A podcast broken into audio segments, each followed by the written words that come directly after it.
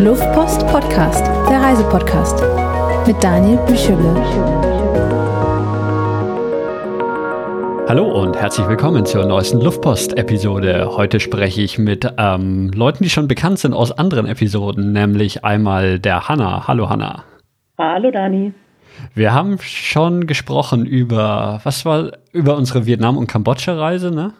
Ja, auf jeden Fall. Und äh, einmal über meine Reise nach New York und Washington DC. Ah, das war während dem Hurricane mhm. Sandy. Und sonst, ich weiß gar nicht, ob wir von unseren gemeinsamen Sachen sonst noch was gemacht haben. Aber ich war auf jeden Fall schon mal zu Gast. Ja, ich glaube, das waren die, die beiden Episoden, die wir gemacht haben. Und ähm, heute auch dabei ist der Ulf. Hallo Ulf. Hallo Dani. Und auch wir haben schon zusammen aufgenommen, nämlich die allererste Episode, die ähm, gerade eben zehnjähriges Jubiläum gefeiert hat über oh Südkorea. Oh Stimmt, Südkorea. Und die hatten noch die Folge, glaube ich, über Taiwan haben wir zusammen gemacht, genau. Ja. ja. Und über Dublin haben wir, glaube ich, auch mal gesprochen. Stimmt, ja, über Dublin haben wir auch mal gesprochen. Ja. also alt, altbekannte. Und heute ssprechen wir über eine gemeinsame Reise, die wir gemacht haben. Also wir drei 2017. zusammen. Ähm, 2017, ja. ja. Ist auch schon wieder drei Jahre her. Ja, haben uns ein bisschen Zeit gelassen, die Episode aufzunehmen. Wir haben vor Ort was aufgenommen, aber das war irgendwie nicht so zusammenhängend und hat die Geschichte nicht so gut erzählt und dann haben wir es irgendwie aus den Augen verloren. Und ähm, ja, jetzt haben wir uns gedacht, jetzt ähm, ist doch noch ein guter Zeitpunkt, um auf unsere Turkmenistan-Reise von vor drei Jahren zurückzublicken. Und das wollen wir, wollen wir heute machen. Fangen wir mal damit an, warum wir überhaupt nach, nach Turkmenistan ähm, gereist sind. Ulf, magst du mal erzählen, wie wir in Turkmenistan gelandet sind? Ja, also, also der Plan war eigentlich, weil wir uns Ewigkeiten schon überlegt haben, wir wollten eigentlich gerne wahnsinnig gerne mal in den Iran fahren. Das war irgendwie so, ich glaube, man hat verschiedene Dokus gesehen und das war auch gerade so ein bisschen, ich glaube, 2017 auch so der, der heiße Trend, dass man einfach äh, gemütlich nach in den Iran fährt. Und äh, dann hatten wir geschaut, äh, mit welchem Unternehmen wir da hinfahren können, weil es gibt jetzt für den Iran, glaube ich, jetzt nicht so die Standardreiseanbieter. Also wir haben mal geguckt und dann sind wir, glaube ich, auf so Anbieter gekommen, mit dem Hanna und ihr und du auch mal gereist seid irgendwie, die so verschiedene andere Länder mal anbieten. Und dann haben wir geguckt und das Problem war, glaube ich, dass die Hanna zu der Zeit, glaube ich, noch in ihrem Studium war und ähm, sie wollte halt unbedingt zum Studienanfang vom, von dem entsprechenden Semester dann wieder da sein und das hat halt nicht gepasst und dann glaube ich, haben wir so ein bisschen rumgeschaut, was es noch für Ziele gibt. Und auf einmal sind wir auf die Liste Turkmenistan gekommen und gesagt, ja, Turkmenistan waren wir noch nicht. Äh, warum denn nicht? Ja, also ich meine, es gibt bestimmt andere Orte, wo man auch nicht hinreisen würde. Und deswegen, glaube ich, sind wir irgendwie auf Turkmenistan gekommen, weil das halt zeitlich auch genau gepasst hat.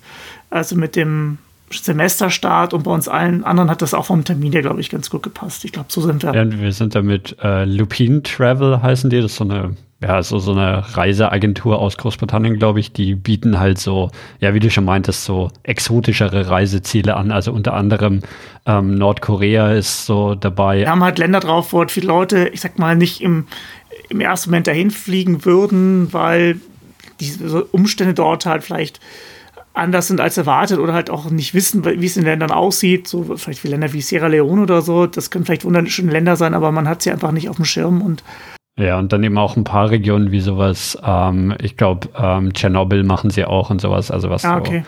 so jetzt nicht so die üblichen Reise, Reiseländer sind. Genau, und bei denen haben wir halt dann ähm, Turkmenistan gefunden. Hanna, weißt du noch, wie lang die Tour war? Die waren, äh, das war, glaube ich, auch ein Grund, warum wir uns dann dafür entschieden haben, weil wir gesagt haben, im Iran ähm, müsste man irgendwie ja schon ein paar Wochen unterwegs sein, um da was zu sehen. Und diese Turkmenistan-Tour war ja, ähm, glaube ich, deutlich kürzer. Also in meiner Erinnerung lief es auch darauf hinaus, dass äh, wir eigentlich sowas wie äh, eine Woche bis zehn Tage Zeit hatten oder so bei dir ein bisschen, bisschen zeitlich schwierig war und ich dann auch gesagt hatte, also äh, für die erste Reise in Iran hätte ich gern mit Sicherheit zwei bis drei Wochen und äh, nicht nur irgendwie sieben Tage oder so, weil es ja doch auch äh, riesig ist und man da schon viele Ziele im Kopf hat, die man auf jeden Fall sehen will. Und äh, die Reise war dann tatsächlich sowas um eine gute Woche. Und war so die März-Nurus-Tour. Die bieten die tatsächlich nach wie vor an. Und Nurus ist so das Neujahrsfest da in der Region. Also hauptsächlich auch in, in Iran, also das persische Neujahrsfest.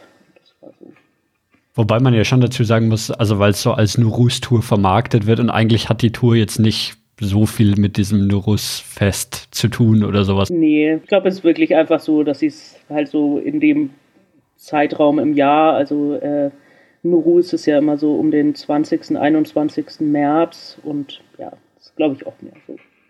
Nennen sie so und es hätte einen großen Nurus-Punkt auf unserer Liste gegeben, aber dazu kommen wir vielleicht noch. ähm, und dann, bevor wir nach Turkmenistan reisen konnten, haben wir natürlich ein Visum gebraucht. Und vielleicht sollten wir mal so, so grundsätzlich irgendwie Turkmenistan ähm, erklären, was, also wo, wo, das ist, was das ist und sowas. Es ist halt eins von diesen, wie viel, fünf Stan-Ländern aus der Sowjetunion ähm, hervorgegangen sind. Eben kriegen wir sie jetzt zusammen: Afghanistan, ähm, Kasachstan, Tadschikistan, ähm, Kirgistan. Afghanistan keins von den fünf Stans, also die man so zu dieser Reiseregion, so Kasachstan, Turkmenistan, Usbekistan, Kirgisistan und Tadschikistan. Afghanistan ist dann optionales Stan. ja, ich meine, es geht ja noch weiter. Pakistan ist auch noch ein ja, Stan. Ja. Nee, aber das so oft gibt es so Touren, die, die so die äh, fünf zentralasiatischen Stans anreisen. Stimmt. Das nennt sich auch die Five Star Tour, glaube ich. Ich glaube, das bieten die auch bei Lupine Travel, glaube ich, auch sogar an. Ich, es gibt, gibt da so eine Five Star Tour, ja. Genau. Ähm, und ja, deswegen, ähm, also sind halt ehemalige, ähm, ehemalige Sowjetstaaten. Und ähm, wahrscheinlich ist Turkmenistan auch so das, ähm, ein, oder ja, schwer zu sagen, aber es ist jetzt nicht, also ich glaube, Usbekistan und Kasachstan sind so die, die beiden größeren ähm, und Turkmenistan, ich, ich war ja Anfang des Jahres in ähm, Kasachstan und ähm, da haben mich eben auch Leute oft gefragt, ob ich schon mal in Kasachstan war. Da meinte ich, nee, in Kasachstan noch nicht, aber ich war in Turkmenistan und selbst die, die Leute aus Kasachstan meinten so, wie hast du es denn nach Turkmenistan geschafft und niemand geht nach Turkmenistan und so. Ähm, also es ist, ist auf jeden Fall ein sehr unerschlossenes ähm, Reiseland. Das stimmt, da muss man dazu sagen, dass, glaube ich, auch Turkmenistan äh, von diesen anderen Stan-Ländern, glaube ich, das Land, was immer noch so ein bisschen äh, ja, das ist ja so eine präsidiale, ich würde es mal trotzdem so hart sagen, doch ein bisschen Diktatur ist. Also man, also das ist ja auf dem, äh, ich glaube, weltweiten Presseindex ist es relativ weit unten. Also ich glaube, es wird vielleicht nur noch getoppt von Nordkorea oder so, aber das ist, glaube ich, auch keine Leistung. Und äh, das, das ist, glaube ich, auch nicht so ein beliebtes Reiseland. Also viele Leute haben es einfach nicht äh, so auf dem Schirm. Ich glaube, da ist Usbekistan oder so oder Kasachstan einfach viel, viel populärer irgendwie. Ja. In Turkmenistan muss man halt auch sagen, da ist auch nicht so viel los. Ne? Also wenn man sich ja. auf der Karte anschaut, da ist halt hauptsächlich Wüste. Ähm, ja, und wenn, geht es häufig, glaube ich, eher nach Usbekistan, weil da noch mehr so bekannte Ausgrabungsstätten oder Weltkulturerbestätten sind. Ja, weil eben die, die Seidenstraße irgendwie damals durch Usbekistan durchging und ich glaube, viele von den Stationen, die man so in Usbekistan sich üblicherweise anschaut, sind eben Stationen so entlang der Seidenstraße, wo halt dann da auch, auch irgendwie ähm, Städte und sowas entstanden sind. Wobei die auch durch Turkmenistan ging. Ja? Ja, ähm, aber da waren wir nicht. Das wäre eher im Osten vom Land gewesen. Also Merv ist so äh, UNESCO-Weltkulturerbestätte ähm, das ist so eine ehemalige Seidenstraßen-Umschlagsplatz.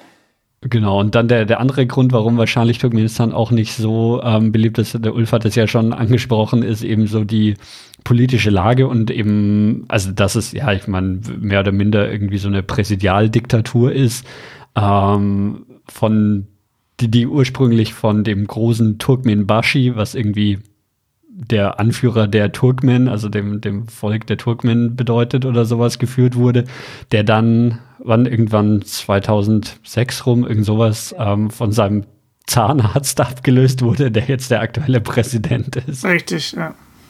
Er wurde auch nur abgelöst, weil er verstorben ist. Dazu muss man sagen, dass Turkmenistan jetzt, also wenn man jetzt dort in das Land reist, sage ich jetzt mal, also jetzt nicht fühlt irgendwie, dass es jetzt so eine krasse Diktatur ist. Also man kann es natürlich nicht beurteilen, ganz einfach, weil man halt ja auch in so einer Blase ist, wenn man dort ist. Aber an sich man sich doch relativ frei bewegen konnte, müsste, müsste man Ja, also im Vergleich zu, zu Nordkorea, wo, wo man ja, ja, quasi sich nicht frei bewegen durfte ja. und sowas so, ähm, das war schon, schon anders so. Also wir konnten ja aus, aus unserem Hotel rausgehen und durch die Stadt Richtig. laufen und sowas, ohne, ohne ja. dass irgendwie jemand dabei ist oder so. Also zumindest das, das durfte man dann schon machen, ja. Genau. Aber klar, so als wenn man touristisch unterwegs ist in Turkmenistan, betrifft es einen nicht so, aber es ist schon wirklich so, dass äh, seit äh, äh, Pressefreiheitsindex gibt, bewegt sich der Turkmenistan gemeinsam mit Nordkorea und Eritrea immer auf den letzten drei Plätzen. So, also was so die Menschenrechtssituation vor Ort angeht, ist es wirklich katastrophal. Also das, wie gesagt, so es betrifft einen halt, wenn man touristisch unterwegs ist, nicht so, aber und dann, dann wofür Turkmenistan halt ähm, auch bekannt ist oder was, was halt so Turkmenistan auch am Leben hält, ist halt, dass es ähm, relativ viel Erdgas ähm, in dem Land gibt. Und das ist eben so das, was, was eben jetzt, wenn, wenn wir den Vergleich zu Nordkorea ziehen, die halt quasi nichts haben, was dem Land irgendwie Geld einbringt, hat halt Turkmenistan diese Geldquelle von, von Erdgas und was halt im, im großen Stil exportiert wird.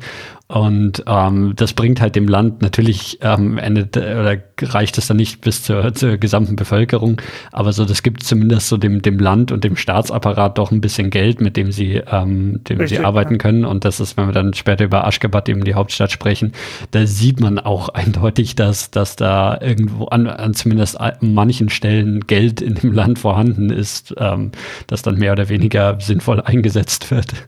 Genau, da sieht man auch, glaube ich, später, wenn wir nochmal zum, zum Kaspischen Meer dann kommen, ähm, ja, zum Ende der Tour, da hat man das ja groß gesehen, wo auch diese, also diese großen Häfen waren, auch wo gefördert wurde am, am Kaspischen Meer direkt. Ähm, da sind wir ja dann auch diese eine Straße lang gefahren, aber das, genau, ja, da sieht man das dann, wo dann das Geld auch hinfließt. Ja. Worüber ich noch sprechen wollte, war eben quasi das, das Visum, das man für Turkmenistan braucht, oh ja. was man im ähm, Vorfeld beantragen ähm, muss. Und ähm, ich erinnere mich noch, man musste da so ein, so ein Word-Dokument ausfüllen, wo man, man musste auch alle Schulen und Universitäten eintragen, die man jemals besucht hat. Daran erinnere ich mich noch. Aber hat man, haben wir das ähm, Visum dann im Vorfeld bekommen oder nicht? Wisst ihr das noch? Ich kann mich auch erinnern, also erstens, wir haben von Lupine Travel, oder das heißt von irgendeiner Gesellschaft, haben wir so eine Einladung bekommen. Mhm. Also du musstest so ein Einladungsmail kommen, das musstest du mitgeben und da musstest du diesen, dieses teilweise nicht so ganz selbsterklärende Formular ausfüllen, wo man auch, glaube ich, irgendwie seinen, seinen Beruf und, glaube ich, sein Gehalt irgendwie angeben sollte oder irgendwas war da noch. Das war relativ aufwendig, bis wir das mal so zusammenhalten mit Foto, genau, und dann musste man das zur turkmenischen Botschaft schicken irgendwie, genau, und das hat auch noch was gekostet, also es war nicht so, ganz trivial. Aber du brauchtest auf jeden Fall diese Einladung und die hat dann Lopine Travel, glaube ich, von irgendeiner lokalen Reiseagentur, genau. Weil das sollte man vielleicht auch dazu sagen, falls jetzt jemand sagt, ich möchte auch gerne nach Turkmenistan reisen. Äh, man darf in Turkmenistan nur mit Reisegruppen reisen. Also man darf es nicht als Privatperson dort einreisen. Und das Visum selbst haben wir dann aber erst am Flughafen bekommen, oder? Nee, das haben wir, das haben wir vorab zur turkmenischen Botschaft geschickt und das kam dann zurück. Also da war dann so ein schöner, ich glaube, ich habe das mal im alten Reisepass, so ein schöner Aufkleber halt war da drin, dann mit, mit Turkmenistan und so weiter und so fort. War ja. auf jeden Fall grün und ein Pferd drauf, wie alles. Genau, ja. Ja, stimmt, genau. Das vielleicht noch zu erwähnen. Ja, Turkmenistan, die sind sehr pferdeverrückt und der aktuelle Präsident ist auch ein großer Pferdeliebhaber. Also das heißt, sieht sehr viele, auch in der Stadt später, in Aschgabat, sehr viele Sachen mit Pferden und Pferdeköpfen. Das ist äh, eine große Leidenschaft auch in dem Land, glaube ich, auch von den Turkmenen selber, Pferde. Genau, und dann haben wir eben den Flug dahin gebucht und kurioserweise gibt es, ähm, also unsere Tour hat in Aschgabat, in der Hauptstadt, angefangen ähm, und wir haben den Flug dorthin gebucht und es gibt kurioserweise, die Lufthansa fliegt dorthin irgendwie zweimal pro Woche oder sowas.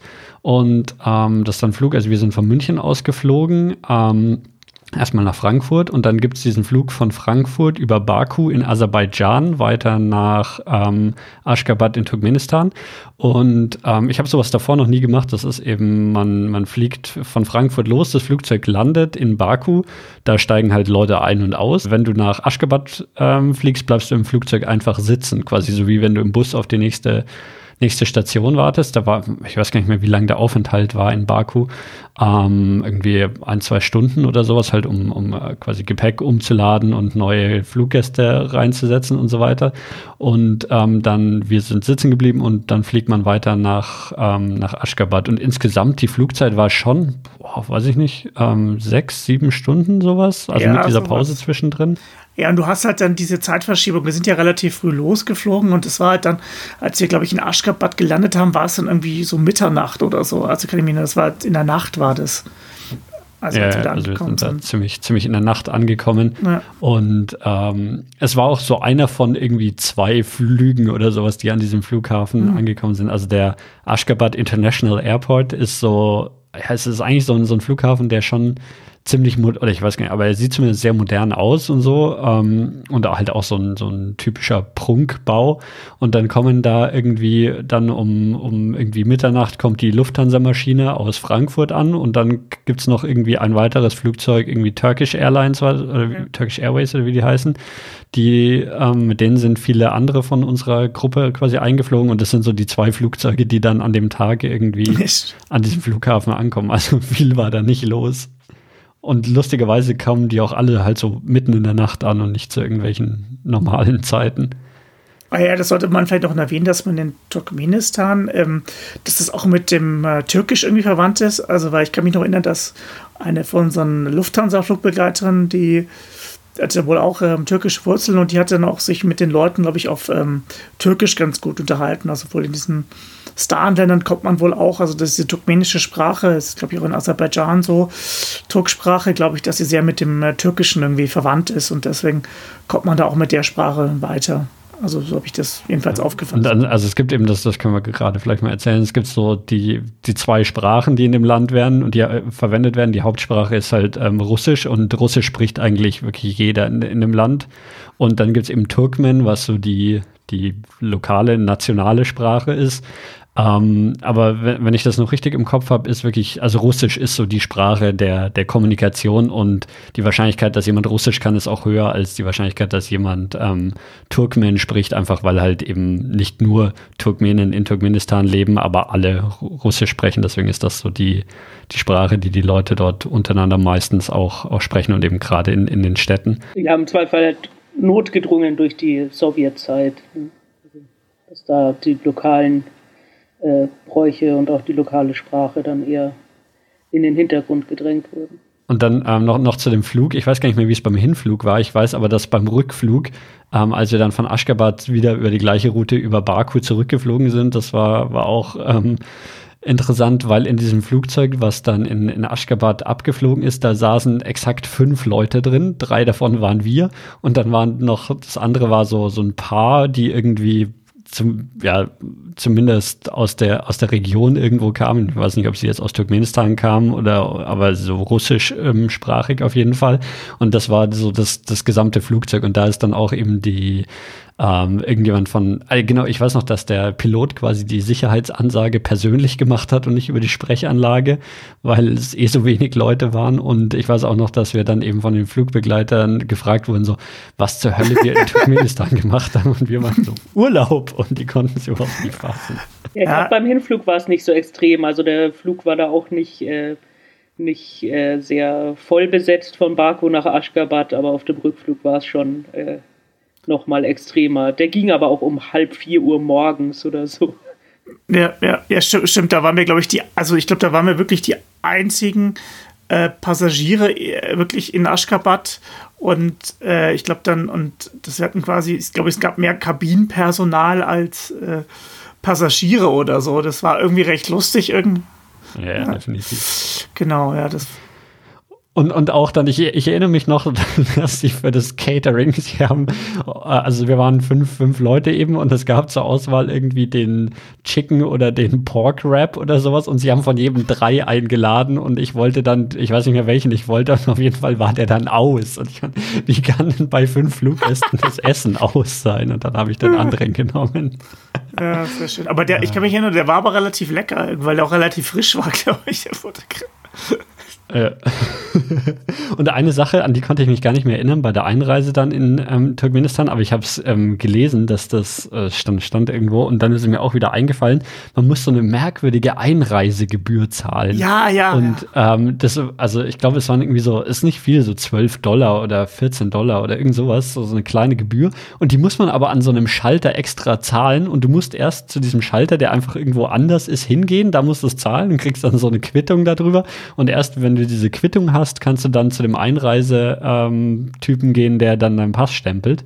Aber es ist auch nicht so, dass das irgendwie also es ist wirklich einfach wie so ein, so ein Geldwechselschalter, der irgendwo so am, am Rand des Flughafens war und bei denen konnte man seine Einreisegebühr zahlen. Das war stimmt, stimmt, aber ich habe das, aber ich habe das am Anfang erst gar nicht so gecheckt, weil alle irgendwie da anstanden und nicht so.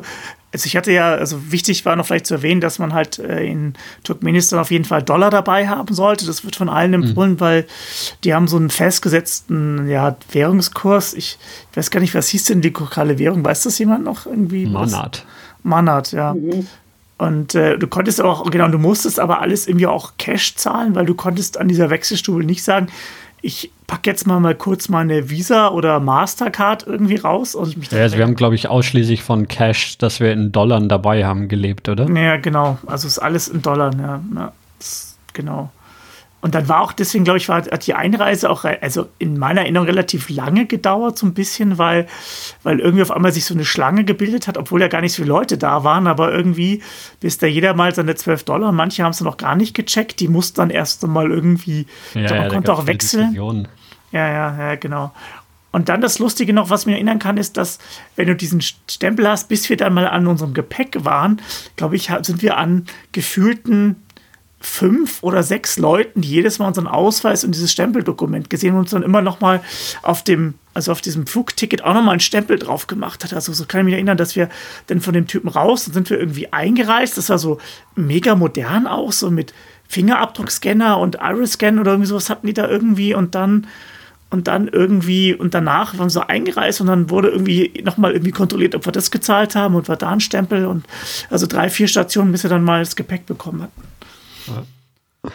Ja, lass uns mal so ein bisschen zur Aschgabat kommen. Das war eben so, also die Hauptstadt und da, wo wir dann so die, den, zumindest die ersten zwei Tage, glaube ich, verbracht haben. Ähm, wir waren da in so einem Hotel untergebracht, was eben dann Teil, Teil von unserer Tour war.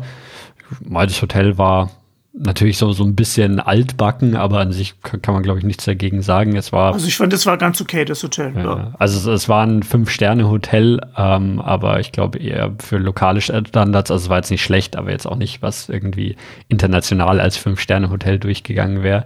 Ich würde jetzt sagen mal, das wäre bei uns so ein Drei-Sterne-Hotel gewesen, würde ich jetzt mal behaupten. Ja. Aber es war okay. Also will mich nicht beschweren, war sehr gut eigentlich. Ja. Genau. Ähm, was haben wir denn in, in Aschgabat unternommen? Wisst ihr es noch?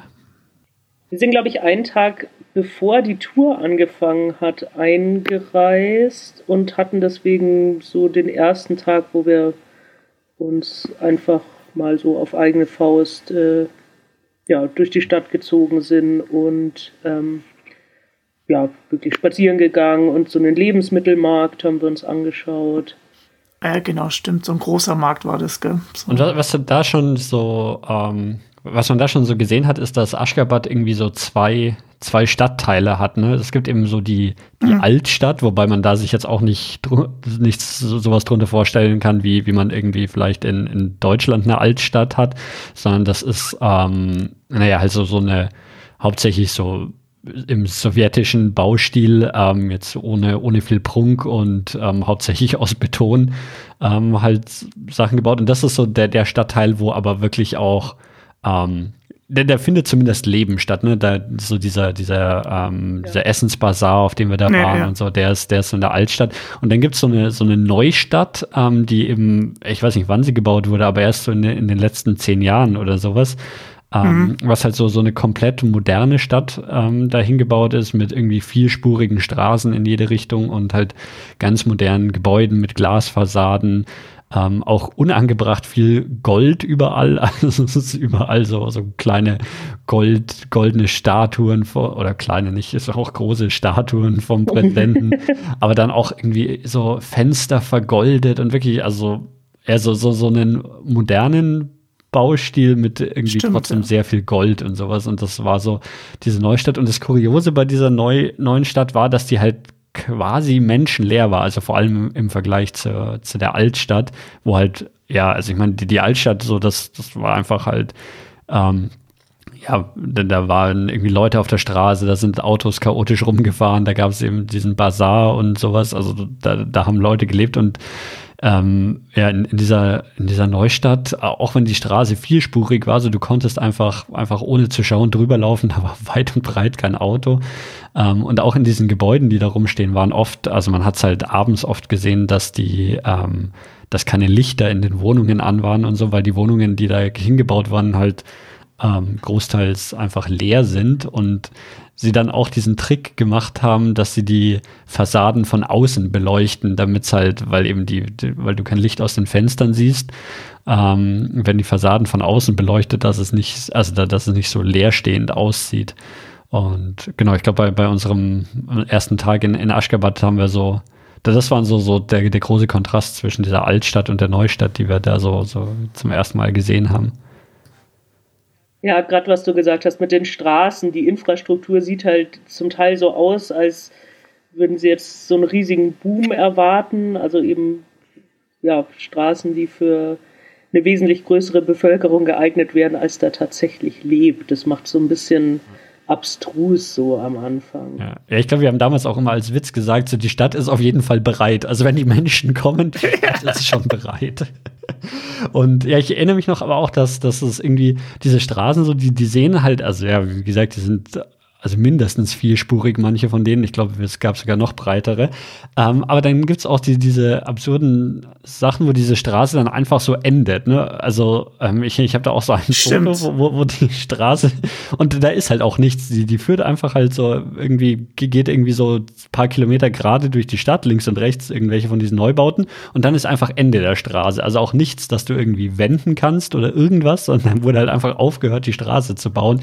Ja, vielleicht muss man noch dazu erwähnen, dass ja ähm, Aschgabat, da ähm, gibt es ja auch so ein Denkmal dazu, dass ja auch Aschgabat, glaube ich, zwei große Erdbeben hat und eins war relativ, ich glaube, das war, glaube ich, in den 60er, 70er Jahren oder sowas. Also ich habe leider jetzt die Daten nicht parat. Äh, war das nicht 48? Da ist, glaube ich, ein Großteil auch der, der Stadt auch, also Aschgabat auch zerstört gewesen. Da sind sehr viele Menschen gestorben und ähm, deswegen ist auch alles, denke ich mal, auch in Aschgabat nicht so wirklich mehr alt, weil natürlich sehr viel auch wahrscheinlich bei diesem Erdbeben zerstört gewesen ist. Ja.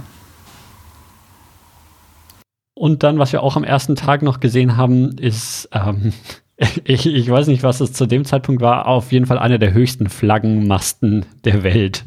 Ähm, aktuell Stimmt. ist es der fünfthöchste Flaggenmast.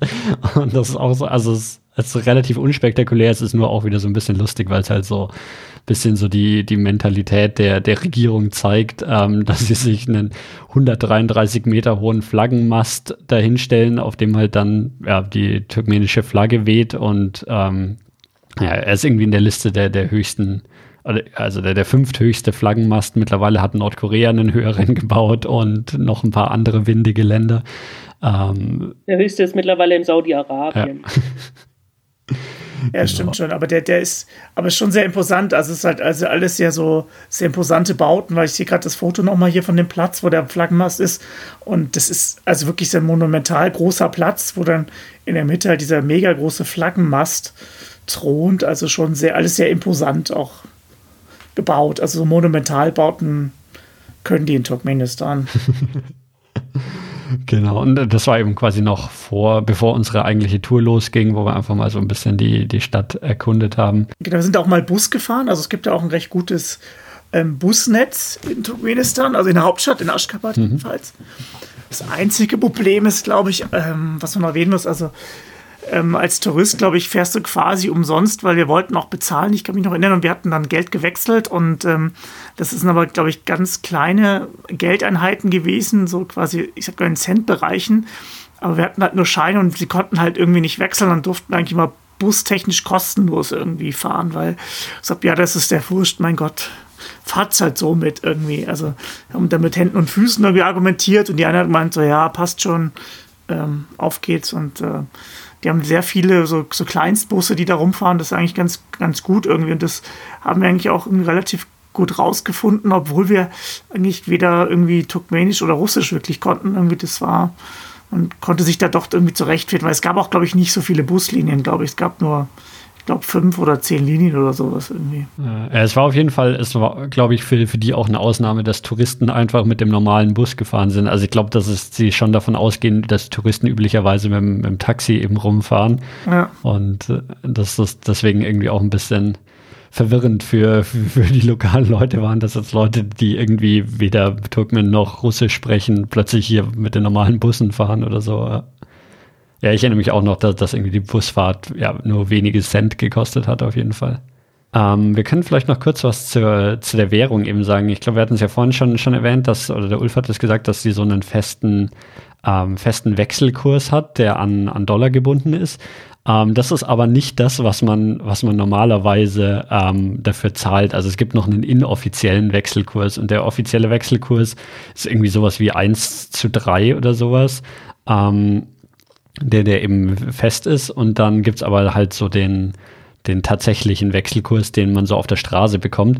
Und ich glaube, wir sind da eben mit dem Taxi, das uns vom Flughafen zum Hotel gefahren hat. Da hat uns der Taxifahrer direkt schon angeboten, ob wir Geld wechseln wollen bei ihm. Ähm, und wir haben das dann, soweit ich weiß, nicht gemacht, weil wir irgendwie, ja, wir waren uns ja nicht so sicher, ob man das wirklich machen soll und, und oder ob das irgendwie eine Falle ist oder eine Gefahr oder sonst was. Und deswegen haben wir das erste Mal das Geld dann ähm, bei der Hotelrezeption gewechselt und die haben sich dann auch direkt so entschuldigt, so, ja, wir können euch nur den offiziellen Kurs geben, tut uns leid. so, es war ähm, ein bisschen, bisschen merkwürdig. Also es ist halt ein Schwarzmarkt, auf dem man dieses Geld wechseln kann, aber der ist so präsent, dass es ein, ja, also dass noch nicht mal jemand versucht, den, den irgendwie zu verstecken. Und da kriegt man halt irgendwie ja, so ein We Wechselkurs von 7 zu 1, 6 zu 1, irgend sowas ist das, was man ähm, auf, dem, auf dem Schwarzmarkt bekommt.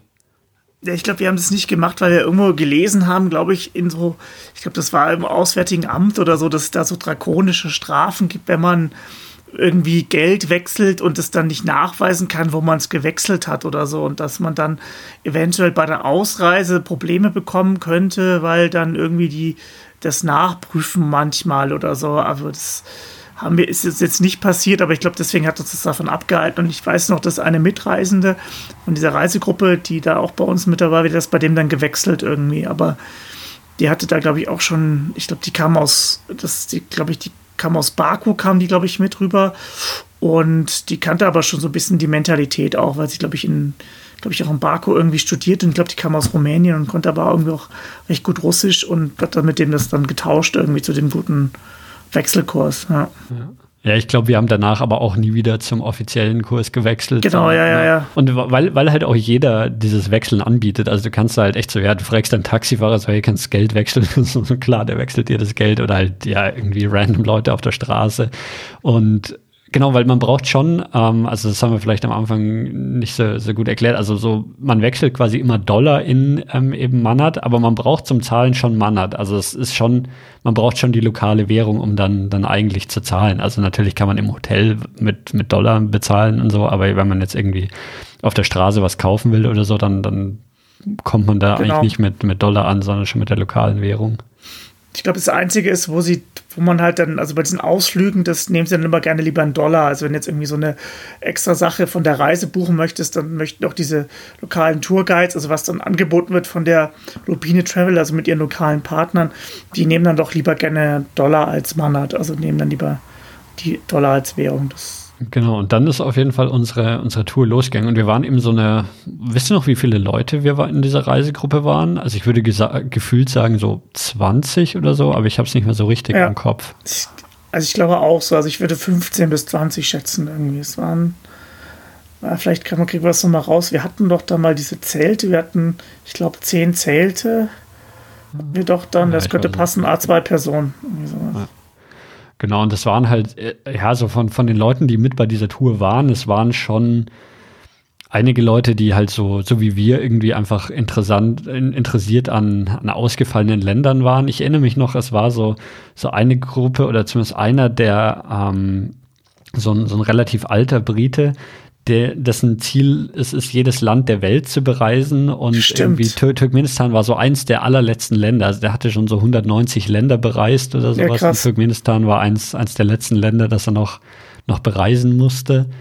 Ähm, Ich glaube, die Konstellation war so, es waren einige Amerikaner, also ein großer Teil, dann Briten, glaube ich, auch waren einige mit dabei.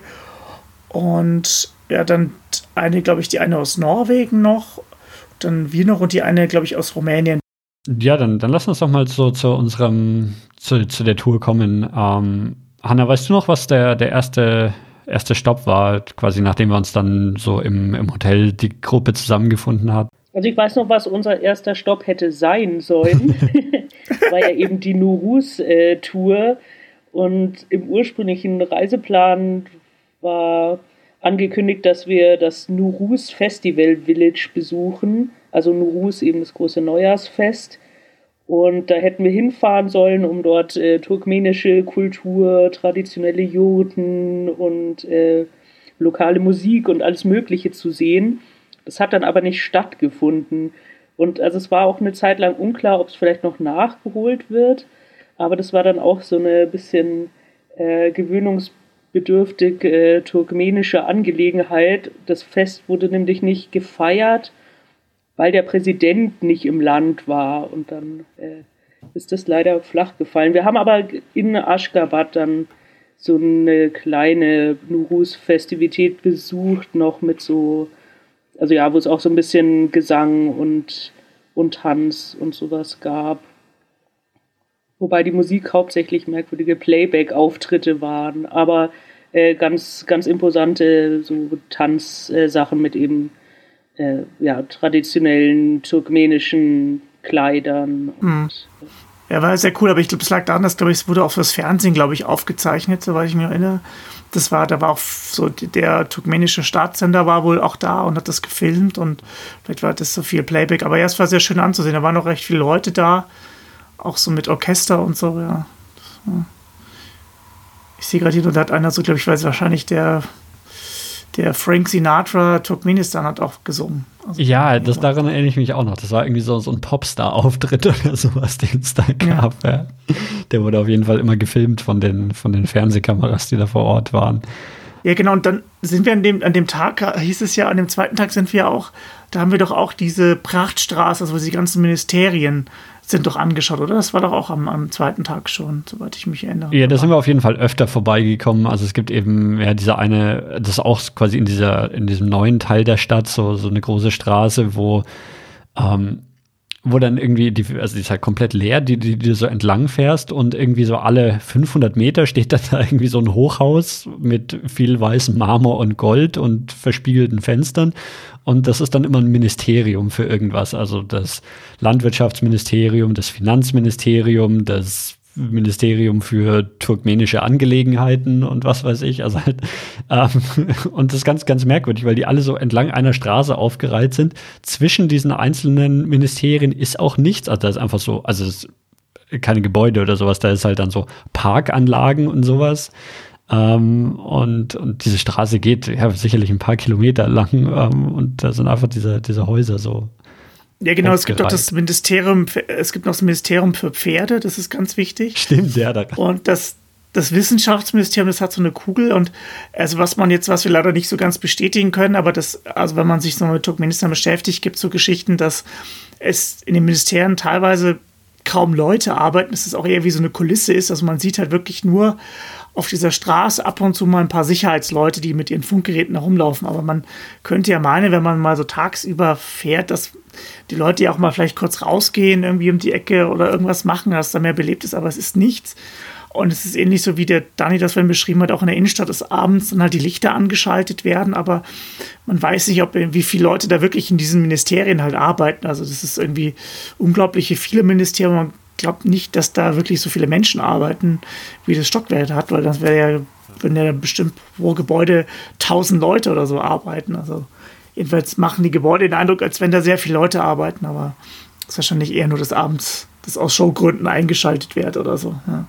Aber sehr imposant auf jeden Fall, muss man sagen, ja. Ja, also äh, das, also das sollte man sich auf jeden Fall anschauen, wenn man in, in Aschgabat ist, weil einfach, einfach allein um die Absurdität davon zu sehen und, und ich meine, diese Gebäude sind ja schon imposante Gebäude und auch wirklich, also kein, kein normaler Mensch oder normaler Staat würde solche Gebäude bauen, weil sie eben, wie du auch schon gesagt hast, so Formen haben. Irgendwie das Wissenschaftsministerium hat dann irgendwie so, so eine Kugel mit so einem Atomdings obendrauf und ähm, es ist schon, schon interessant zu sehen. Also vor allem ist es befremdlich zu sehen, aber wenn man an dieser Befremdlichkeit auch irgendwas Interessantes findet, dann ist es auf jeden Fall auch ganz, ganz cool anzuschauen.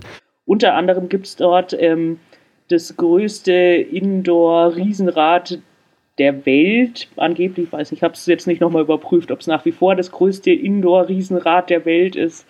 Ähm, aber ja, da, da stehen sie schon ganz schön drauf, so, so Sachen da hinzu, hinzubauen, mit denen sie irgendwelche Rekorde. Äh, und die, die sind auch, also zumindest dieses Riesenrad, mit dem sind wir dann sogar gefahren, ne? die, die sind auch alle so, die sind auch alle in diesem Bereich, wo eben diese Regierungsgebäude sind und auch in so einem ähnlichen Stil, also so, so weiße Fassaden, dann immer sehr viel Gold, ein riesiger Platz mit so skulpturgeschnittenen Bäumen davor und sowas. Also das ist ja, also ähnlich wie, wie diese Ministerien. Ähm, und dann, ja, dieses Riesenrad gab es und dann noch das, wie heißt es, Neutralitätsmonument. Ja, genau. Das ist äh, ja, das, also Neutralitätsbogen heißt, glaube ich, äh, mhm. streng genommen, aber ich weiß nicht äh, so richtig warum. Und es ist auch so, ja, also es steht so auf drei Beinen und ist dann ja so ein hoher Turm und obendrauf ist auch wieder so eine goldene Statue, die irgendwie 10, 15 Meter hoch ist von Turkmenbashi. Ähm, und die stand und dieses Monument wurde Zentrum. auch umgestellt, ne? Genau, ja. das ist so ein bisschen, äh, das haben wir dann auch später bei unserem eigenen, äh, bei unseren eigenen Unternehmungen gemerkt. Äh, es wurden ein paar Sachen versetzt, also gerade nachdem der Personenkult um Turkmenbashi jetzt dem Personenkult um den neuen Präsidenten ein bisschen weichen muss, hat er auch so einige Monumente äh, so ein bisschen an den Stadtrand versetzen lassen. Unter anderem eben diese Neutralitätsbogen. Und da kann man dann so mit so einem Aufzug rauffahren und äh, hat eine große Aussichtsplattform und sowas. Und kann da auch das die. Sieht eigentlich fast aus wie so eine Rakete oder sowas. Ne? Ich habe gerade nachgeschaut, es ist 75 Meter hoch.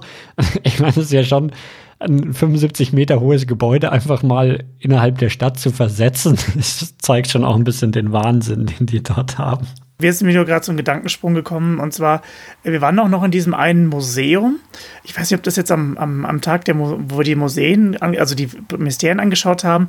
Und zwar das Museum, wo dann, ich glaube, der jetzige Staatspräsident oder Turkmenbashi, wo so alle ähm, Geschenke äh, quasi ausgestellt, was dem Präsidenten halt geschenkt worden ist, wurden da ausgestellt und halt natürlich ähm, lokale Kostbarkeiten und so weiter. Und dann waren wir noch in so einer, ich glaube, da waren auch relativ auch viele ähm, äh, glaube, ich habe auch dann die Bevölkerung auch gesehen, aber Studenten, glaube ich, waren da, die da auch hin mussten oder nicht mussten oder durften. hin wollten. Und dann haben wir, glaube ich, noch so durften, ja, hin durften. Und dann haben wir, glaube ich, auch noch, waren wir in so einer Bibliothek, kann mich noch erinnern, da waren wir auch noch mal irgendwie, das war alles auch so daneben an. Aber da haben wir auch sehr viele Schulklassen oder halt auch ich weiß nicht, ob es Schulklassen waren oder auch Studenten und so gesehen. Ja, das war. War der große Palast des Wissens, ja. das äh, Kulturzentrum. Ah ja, genau. Äh, siehst du ja, du. Präsident seiner Bevölkerung ja, genau, ja, hat. Das ja. war der.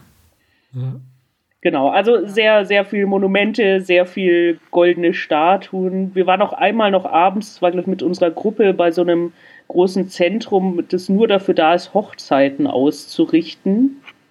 Ähm, mhm.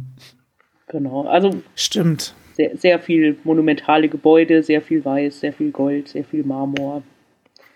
Äh, das war schon sehr prägend. Und ähm, tatsächlich wurde relativ viel in der Stadt dann auch äh, nochmal geändert. Wir waren ja in einem Jahr da, als so die großen Asian Games oder so, also es waren so mhm. olympische stimmt, Spiele, stimmt, die also so, so regional äh, in Asien stattfinden und da gab es dann auch relativ zentral dann so eine Anlage mit olympischen Sportstätten, äh, für die, glaube ich, auch relativ viel von dem, was davor da war, äh, einfach äh, in die Tonne gekloppt und Leute umgesiedelt wurden, um da mitten im Zentrum riesige Sportstätten.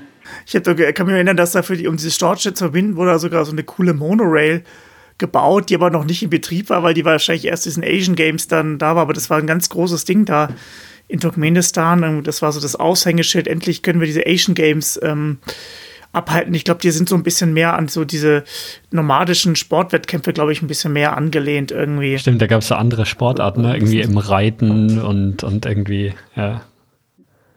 Ja, und es war so ein bisschen auf Olympia getrimmt, so vom Look and Feel, aber es ist ja nichts offiziell Olympisches, sondern es ist ja so eine lokale Sache. Irgendwie. Ja, aber lustigerweise nennen sie alles olympisch. Also zum, das Stadion in Aschgabat heißt ja. Olympi äh, Olympiastadion. Und dann lass uns mal zu dem ersten Ausflug kommen, den wir dann als, als Tour gemacht haben. Das war, war das dann, ähm, zu, ich glaube, zu dieser großen Moschee und zu diesen Ruinen in Nisa, oder? Ich wollte nur zur Moschee noch sagen, das war, glaube ich, eine, eine der, also sie sagen, das wäre eine der größten der Welt. Also die ist schon ziemlich groß, es passen relativ viele Leute rein. Bloß, also es gibt auch dort, äh, sind auch ein paar Damen vor Ort, die halt quasi alles so ein bisschen Schuss halten, aber man sieht jetzt nicht sehr viele Leute, die jetzt irgendwie gerade auch beim Beten sind. Und äh, was man feststellt, dass sie da auch relativ äh, tolerant sind, man darf da auch ohne Probleme reingehen. Also klar, die Frauen müssen halt dann ihren Kopf bedecken, aber ansonsten sind die da relativ äh, tolerant. Also es war leider, man hat glaube kaum Gläubige in dem Fall an, da angetroffen, aber es ist glaube ich so einer der größten von der Quadratmeterfläche. Ob jetzt da so viele Leute beten, das wissen wir halt einfach nicht, weil als wir da waren, war es glaube ich, war keine, glaube ich, keine Gebetszeit. Ich weiß auch nicht, wie, wie, wie streng das in Turkmenistan genommen wird, ob die Leute sehr oft in die Moschee gehen, aber war sehr imposant das Gebäude, war aber auch wieder so ein Phänomen, dass das halt irgendwie, wie soll ich sagen, so ein bisschen in der ja nirgendwo ein bisschen steht. Also es ist nicht direkt in der in Aschgabat selber, sondern ein bisschen außerhalb. Ja, und diese Moschee eben, das ist, ja, also die ist schon wirklich riesig, ne? Irgendwie, ähm, ich glaube, für um die 10.000 Leute oder sowas ist die ausgelegt. Genau, irgendwie sowas, ja. Und, und sieht, sieht auch, also hat so, hat so eine riesige goldene Kuppel eben, ähm, einen großen, großen Vorplatz, auf dem auch so ähm, so Becken sind, also halt wie, wie man sie so, so ähm, Reflection Pools, also wie man sie vor so Prunkbauten gerne mal macht, dass sich das Gebäude da drin spiegeln kann und sowas. Also schon, schon, ähm, und halt auch so ein schön angelegter Park außenrum und dann eben diese, diese riesige Moschee mit der, mit der goldenen Kuppel. Genau, aber man stellt sich das jetzt vielleicht auch eher so als historische Moschee vor. Das ist es definitiv nicht. Also die ist so ja.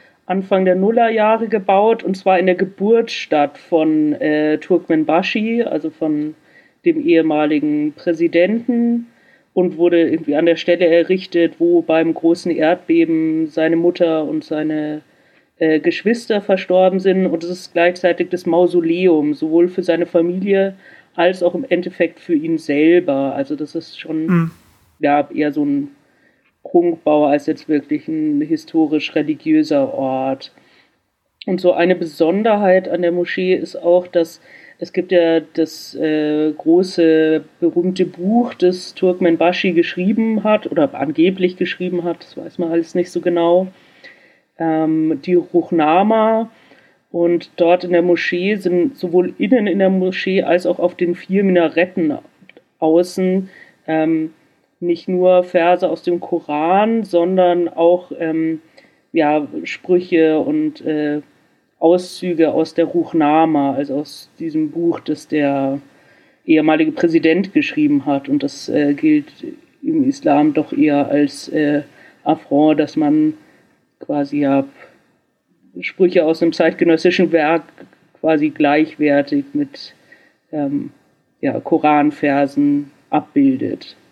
Das ist so ein bisschen, ja, auch wieder so eine so ein Zeichen für diesen Personenkult, den so der ehemalige Präsident oder ich meine, der jetzige macht es auch, aber äh, das setzt dem Ganzen schon so ein bisschen die Krone auf, so sich selber äh, gleichwertig mit dem Wort Gottes quasi in der Moschee zu verewigen. Und die hat er noch zu Lebzeiten bauen lassen und ist dann im Nachhinein auch das, wo also er hat sein eigenes Mausoleum sich äh, zurechtgezimmert.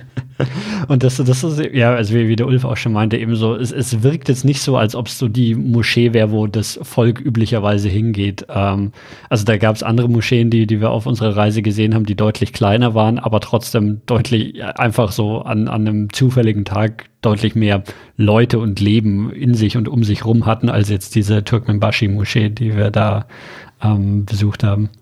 Aber es ist auf jeden Fall, ja, auf jeden ja, Fall. ein beeindruckendes Gebäude mal wieder mit viel Gold. Genau, und dann, wie gesagt, waren wir bei diesen archäologischen Ausgrabungsstätten in Nisa.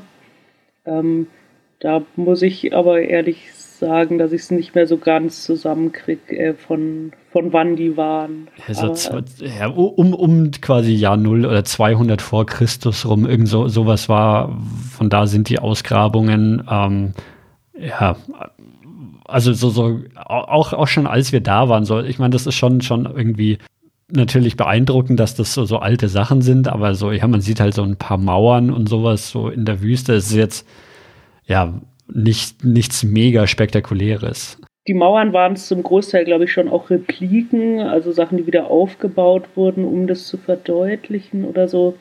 Also ja, aber da sind wir vielleicht auch alle nicht so sehr Archäologie-Nerds, um das äh, schätzen zu wissen, was wir da gesehen haben.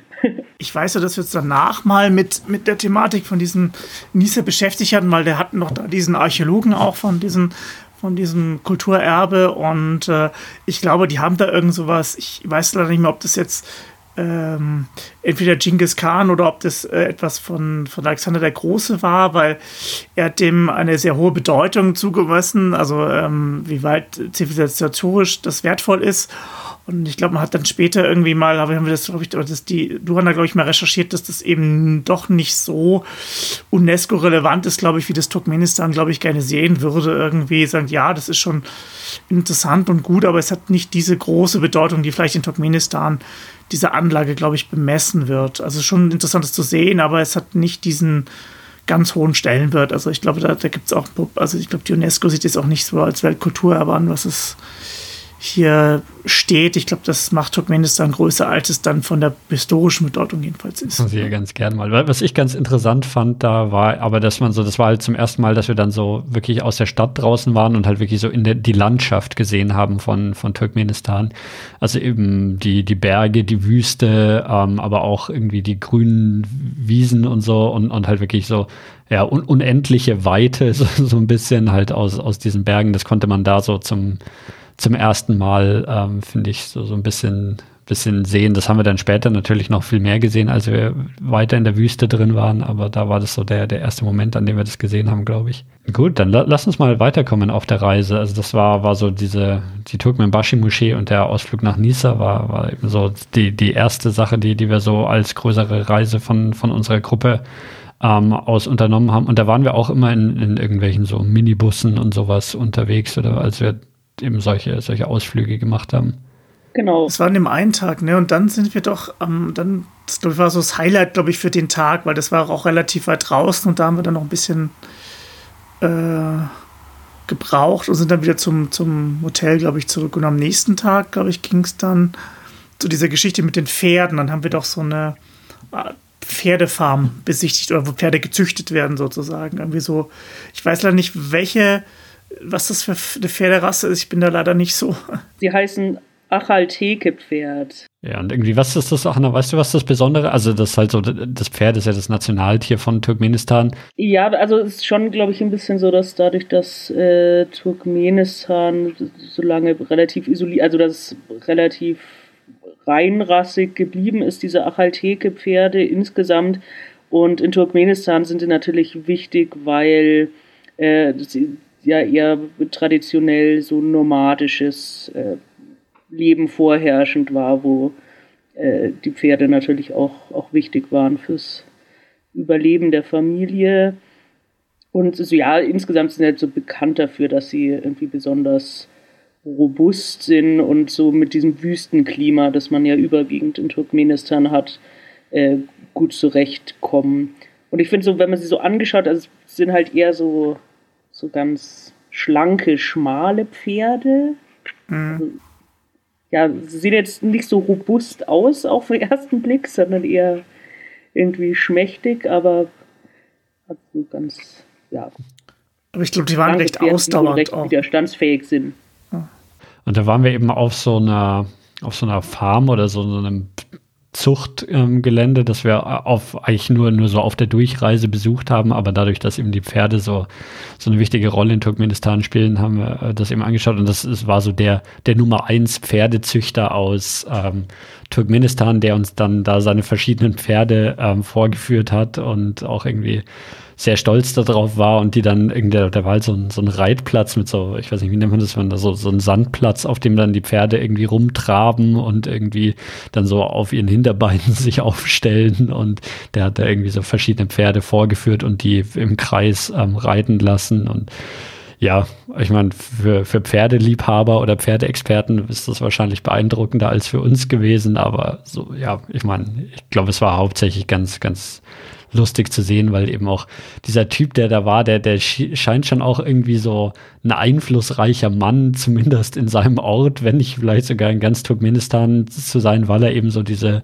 ähm, die Pferde züchtet und hat dann so, so eine große Fellmütze auf, so eine traditionelle und, und macht dann da auch einen so auf, auf der Oberboss und hat dann da so lauter Handlanger, die ihm die Pferde bringen und sowas. Und äh, man merkt schon so, der, der ist so der Boss im, im turkmenischen Pferdebusiness und so tritt der da eben auch auf. Ja, es war aber an sich so ganz, ganz okay da. Also es ist, ich glaube, ein paar Leute haben, waren dann irgendwie, glaube ich, sind dann, glaube ich, geritten irgendwie, so wie ich das äh, genau noch Erinnerungen habe, aber man konnte jetzt nicht so wirklich reiten, sondern ich glaube, die sind dann immer mit, mit dem, im Kreis konnte man ein bisschen, man mussten immer die eine von den Mitarbeitern muss dann immer äh, mit dabei sein oder so. Ich dachte, okay. Das war, war die Pferdefarm und dann ging es weiter zu dieser, ähm, zu diesen heißen Quellen, oder? Und da haben wir auch so ein paar Einheimische auch so ein bisschen getroffen, die da auch hinfahren. Da konnte man dann in so einem in so einer Höhle sozusagen konnte man da baden gehen. Und ich glaube, das heißt, hat die Hanna und du, Dani, habt das gemacht, gell? Ihr wart doch da. Ja, das war diese, diese Kofata See oder so hieß der. Der ist schon so die Attraktion da in der Gegend. Ist man irgendwie, ja, relativ weit äh, so Treppen runtergegangen in so eine Felshöhle und dann ganz unten war so ein Schwefelsee, der halt äh, das ganze Jahr über irgendwie 35 Grad hat oder so. Und dann natürlich wird auch erzählt, dass es furchtbar gesund ist, wenn man in dieses Wasser geht. Ich meine, das erzählt ja, glaube ich, immer, je, also es erzählt sie in, in, Island und egal, überall, wo so Wasser aus irgendwelchen Löchern rauskommt, ist immer mega gesund, ja, wenn man da reingeht, weil irgendwelche Mineralien oder sonst was drin sind. Ich fühle mich seitdem aber auch sehr gesund, muss ich zugeben. Ja. genau, aber es war, war schon ganz cool, weil es eben in diesen, in diese Berghöhle da reinging, wo eben, ja, weiß nicht, paar hundert Meter oder sowas ging da so, so eine Treppe, die sich so durch diese, durch den Berg immer weiter in die Höhle reinging ähm, die man da so nach unten gegangen ist. Und ganz unten war eben dann, dann eben, ja, so, es war auch nicht so groß und es war, also ich meine, See ist jetzt schon übertrieben oder ich weiß nicht, ob es irgendwo dahinter noch weiterging, aber zumindest in dem Bereich, in dem man da baden konnte, es war jetzt nicht größer als irgendwie, weiß ich nicht, 10, 15 Meter oder sowas. Ja, also ich, ich sehe gerade hier so ein paar Fotos von dir da, ja, es, es war nicht so groß, aber es war auch ein gewisser Bereich, der abgesperrt war und nicht mehr hin durfte irgendwie, deswegen. Aber es war auf jeden Fall schon ganz cool, ja. da drin zu baden und ich glaube, ich war davor noch nie in so einer natürlichen heißen Quelle. Ich muss dich da korrigieren. In Taiwan waren wir auch mal in einer heißen Quelle. Das war auch eine natürliche heiße Quelle. Ach stimmt, da waren wir auch hoch. Aber natürlich nicht, natürlich noch nicht in so einer Höhle. Also das ist natürlich schon noch was ganz anderes. Das, ja, und stimmt, das war sogar davor, als wir in Taiwan waren. Ja, du hast recht. Das fand ich schon irgendwie auch ganz ähm, cool, diese Höhle, muss ich schon sagen. Also. Genau, warum wir aber eigentlich unterwegs waren und da waren eben diese, dieses Cove Atta und, und diese Pferdefarm waren quasi so ähm, Stops auf dem Weg dahin, war, weil wir eine Nacht in so einem Bergdorf ähm, verbringen wollten. Hanna, weißt du noch, wie das hieß? Ähm, ich glaube, Nohur. Aber es ist wahrscheinlich auch einfach irgendwie so, ja, hier, oder Nokhur, ich bin mir auch immer nicht sicher, ich habe es gerade auf Google Maps gefunden. Ähm, genau, das ist so, ja, halt wirklich so ein, so ein kleines Dorf irgendwo mitten im Nichts in den Bergen eben. Und da, da sind wir dann hingefahren, um dort die ähm, die Nacht zu, zu verbringen und eben sowohl die, diese Höhle als auch die Pferdefarm waren, waren so Zwischenstopps auf dem, auf dem Weg dahin. Ähm, und das erste, was, was uns dann so aufgefallen ist, oder mir zumindest aufgefallen ist, ist so, je weiter wir dann eben, also dann fährt man eben von der Autobahn in Anführungszeichen weg und dann so auf die, die kleineren Straßen und irgendwann sind die Straßen auch nicht mehr geteert und so und man fährt da eben in, in die Berge rein. Und ähm, es wurde super neblig. Ne? Also kann natürlich auch sein, dass es nur an der Jahreszeit oder dem Tag, an dem wir da waren, lag. Aber es war, es wurde dann auch richtig kalt, während so, so in, in ähm, jetzt in Aschgabat und so, ich erinnere mich nicht mehr, wie warm es war, aber jetzt also irgendwie so 15 Grad gefühlt. Also es war jetzt weder, weder warm noch kalt, aber einfach so normal. Aber als man dann in den in den Bergen draußen war, da war es dann, also war super neblig, wirklich die Sicht war wahrscheinlich so keine, keine 100 Meter weit oder so. Und, und es wurde auch, auch deutlich kälter, als man dann da auf die, auf die Berge hochgefahren ist. Es war in diesem Kopet-Dak-Gebirge, ähm, das quasi äh, Turkmenistan von Iran trennt, also an der gesamten südlichen Grenze zu Iran verläuft diese Gebirgskette und es auch so relativ nah an der Stadt Aschgabat. Also auch wenn man so eine Hauptstadt war, war das meist so, was man so am Horizont gesehen hat, so diese Gebirgskette. Ja, wir sind trotzdem relativ lang gefahren, wahrscheinlich einfach, weil die Straßen nicht so gut waren. Also spätestens, als man eben dann auch von der Autobahn äh, weggefahren ist. Ne? Ja, wo wir bei der lokalen Familie übernachtet haben, haben wir noch so ein bisschen davor das Dorf besucht und wurden da so so rumgeführt und haben zum Beispiel eine Frau besucht, die, ich weiß gar nicht mehr, Schals oder also irgendwelche Textilien hergestellt hat bei sich zu Hause und haben insgesamt so ein bisschen, ja, hat so ein winziger Markt, war, haben wir gesehen. Dann waren wir noch auf so einem Friedhof, auf dem, ähm, da war irgendwie, dass man so auf die Grabsteine so Hörner von irgendwie Ziegen oder ich weiß nicht genau, was das für Hörner waren. Mhm. Ja, der ist auch ziemlich bekannt. Also das sind so, so Bergziegen oder sowas und da mhm. geht es natürlich darum, so das größte Geweih, das dann äh, ja, die bösen Geister abhält und sowas. Und das war tatsächlich wegen dieser nebligen, äh, wegen diesem nebligen Wetter, was du schon erzählt hast, das war natürlich krass, als wir diesen, ähm, also man sollte den Friedhof, glaube ich, nicht betreten, weil es von den Einheimischen eher nicht so gewünscht ist, aber man ist halt dann so außenrum entlang gegangen und äh, das war natürlich in diesem nebligen Wetter äh, eine tolle Kulisse, so um das, diesen traditionellen Friedhof sich anzuschauen. Ja, und dann eben genau mit diesen, mit diesen aufgerollten, aus, ja. oder wie, wie nennt man diese so runde Hörner, die, die halt so, so eine Spirale bilden, die dann auf den Grabsteinen sind, die man dann nur so als Silhouette mhm. im Nebel sieht was dann eben fast manchmal wirkt, als ob da irgendein Tier stehen würde oder sowas. Das war, ja, da hat der Nebel echt dazu beigetragen, dass es cool aussieht. Das stimmt. Ja, es war eindrucksvoll. Ja, genau. Ich glaube, was die da in dem Dorf, kommen noch, was sie da gemacht haben, die Schals, glaube ich, waren teilweise so, also sie haben so als Seidenschals verkauft, als wenn sie da irgendwie so Seide irgendwie Originalseide gesponnen hat, aber man hat dann leider mal so Garn aus China irgendwo rumliegen sehen und hat gedacht, ja gut, ob das jetzt ähm, original turkmenische Seite ist, sei bezweifelt, aber auf jeden Fall. Ja, das war eben so, so ein bisschen so familienbetriebsmäßig. Ne? Die hatten halt so ein Zimmer in ihrer Wohnung, wo sie dann so einen so naja. Webstühle drinstehen haben und da halt dann irgendwie so alle irgendwie die, die Kinder sind rumgelaufen, aber eben irgendwie die Erwachsenen haben an den, den Webstühlen irgendwelche Seidentücher ge gemacht und ich glaube auch ein paar aus unserer Gruppe haben sich dann solche, solche Tücher gekauft. Ähm. Ja, das war schon so ein bisschen so ein Souvenirstopp. Ja, Aber ich meine, insgesamt ist Turkmenistan schon bekannt so für Textilverarbeitung, ist auch ein ziemlich großer Baumwollexporteur und so. Also und äh, so Teppichknüpferei ist natürlich auch ein, mhm. ein Riesenthema. Was ich ähm, vielleicht, wenn jemand so die turkmenische Flagge im Kopf hat oder sie äh, sich nochmal kurz anschaut, äh, die ist ja irgendwie relativ ungewöhnlich, weil sie so detailreich ist. Das hat man ja sonst nicht so bei Landesflaggen. Ähm, und da sind quasi auch das so ein sehr insgesamt eine grüne Fläche und auf der linken Seite hat man dann so ein rotes Band mit Mustern drauf. Und diese Muster sind tatsächlich auch so traditionelle äh, ja, mhm. Teppichstickereien, die so für die fünf großen äh, Volksstämme von Turkmenistan, also die repräsentativen Muster von denen. Also das ist schon, mhm. schon echt ein Thema, das so richtig zur nationalen Identität auch gehört. Diese äh, ja, Teppichknüpferei, Textilverarbeitung und so.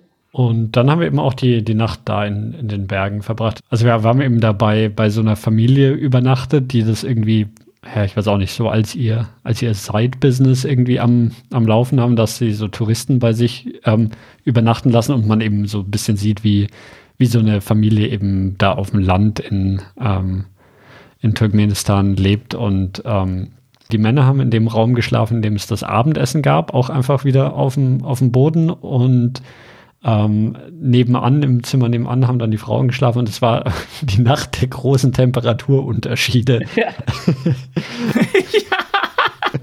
Hanna, magst du mal kurz erklären, was damit auf sich hatte? Ja, also, also es war irgendwie so ein bisschen konfus. So. Also es wurden dann eben Decken und so Matten, die man sich auf den Boden legen konnte, ähm, ausgeteilt. Ähm, aber dann hat sich relativ bald diese Familie und auch unsere Reiseleitung haben sich so zurückgezogen in das Haus von der Familie. Da war ich vorher auch mal kurz äh, zu Besuch quasi, so wo die, also es war so ein separates Haus, in dem wir als Gäste untergebracht waren.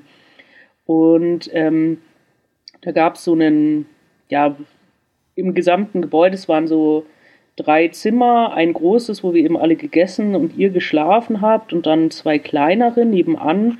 Und in dem einen gab es so einen, ja, so einen Gasofen. Und ähm, irgendwie, ja, haben sich relativ viele Leute dann so ganz schnell einen guten Platz gesichert und ähm, ich äh, stand dann da und dann war so noch der Platz direkt neben dem Ofen frei. Den habe ich dann bekommen. Und äh, ihr wart ja im anderen großen Raum. Und ähm, ja, was sich als ein bisschen ungünstig herausgestellt hat äh, für uns alle war, dass ähm, irgendjemand, wo die Leute dann ins Bett gegangen sind, die Türen zugemacht hat zwischen den einzelnen Räumen. Ähm, und ich lag direkt neben diesem Ofen und es war einfach unfassbar heiß. Es war einfach ein riesiger Gasofen, der direkt neben mir gebrannt hat.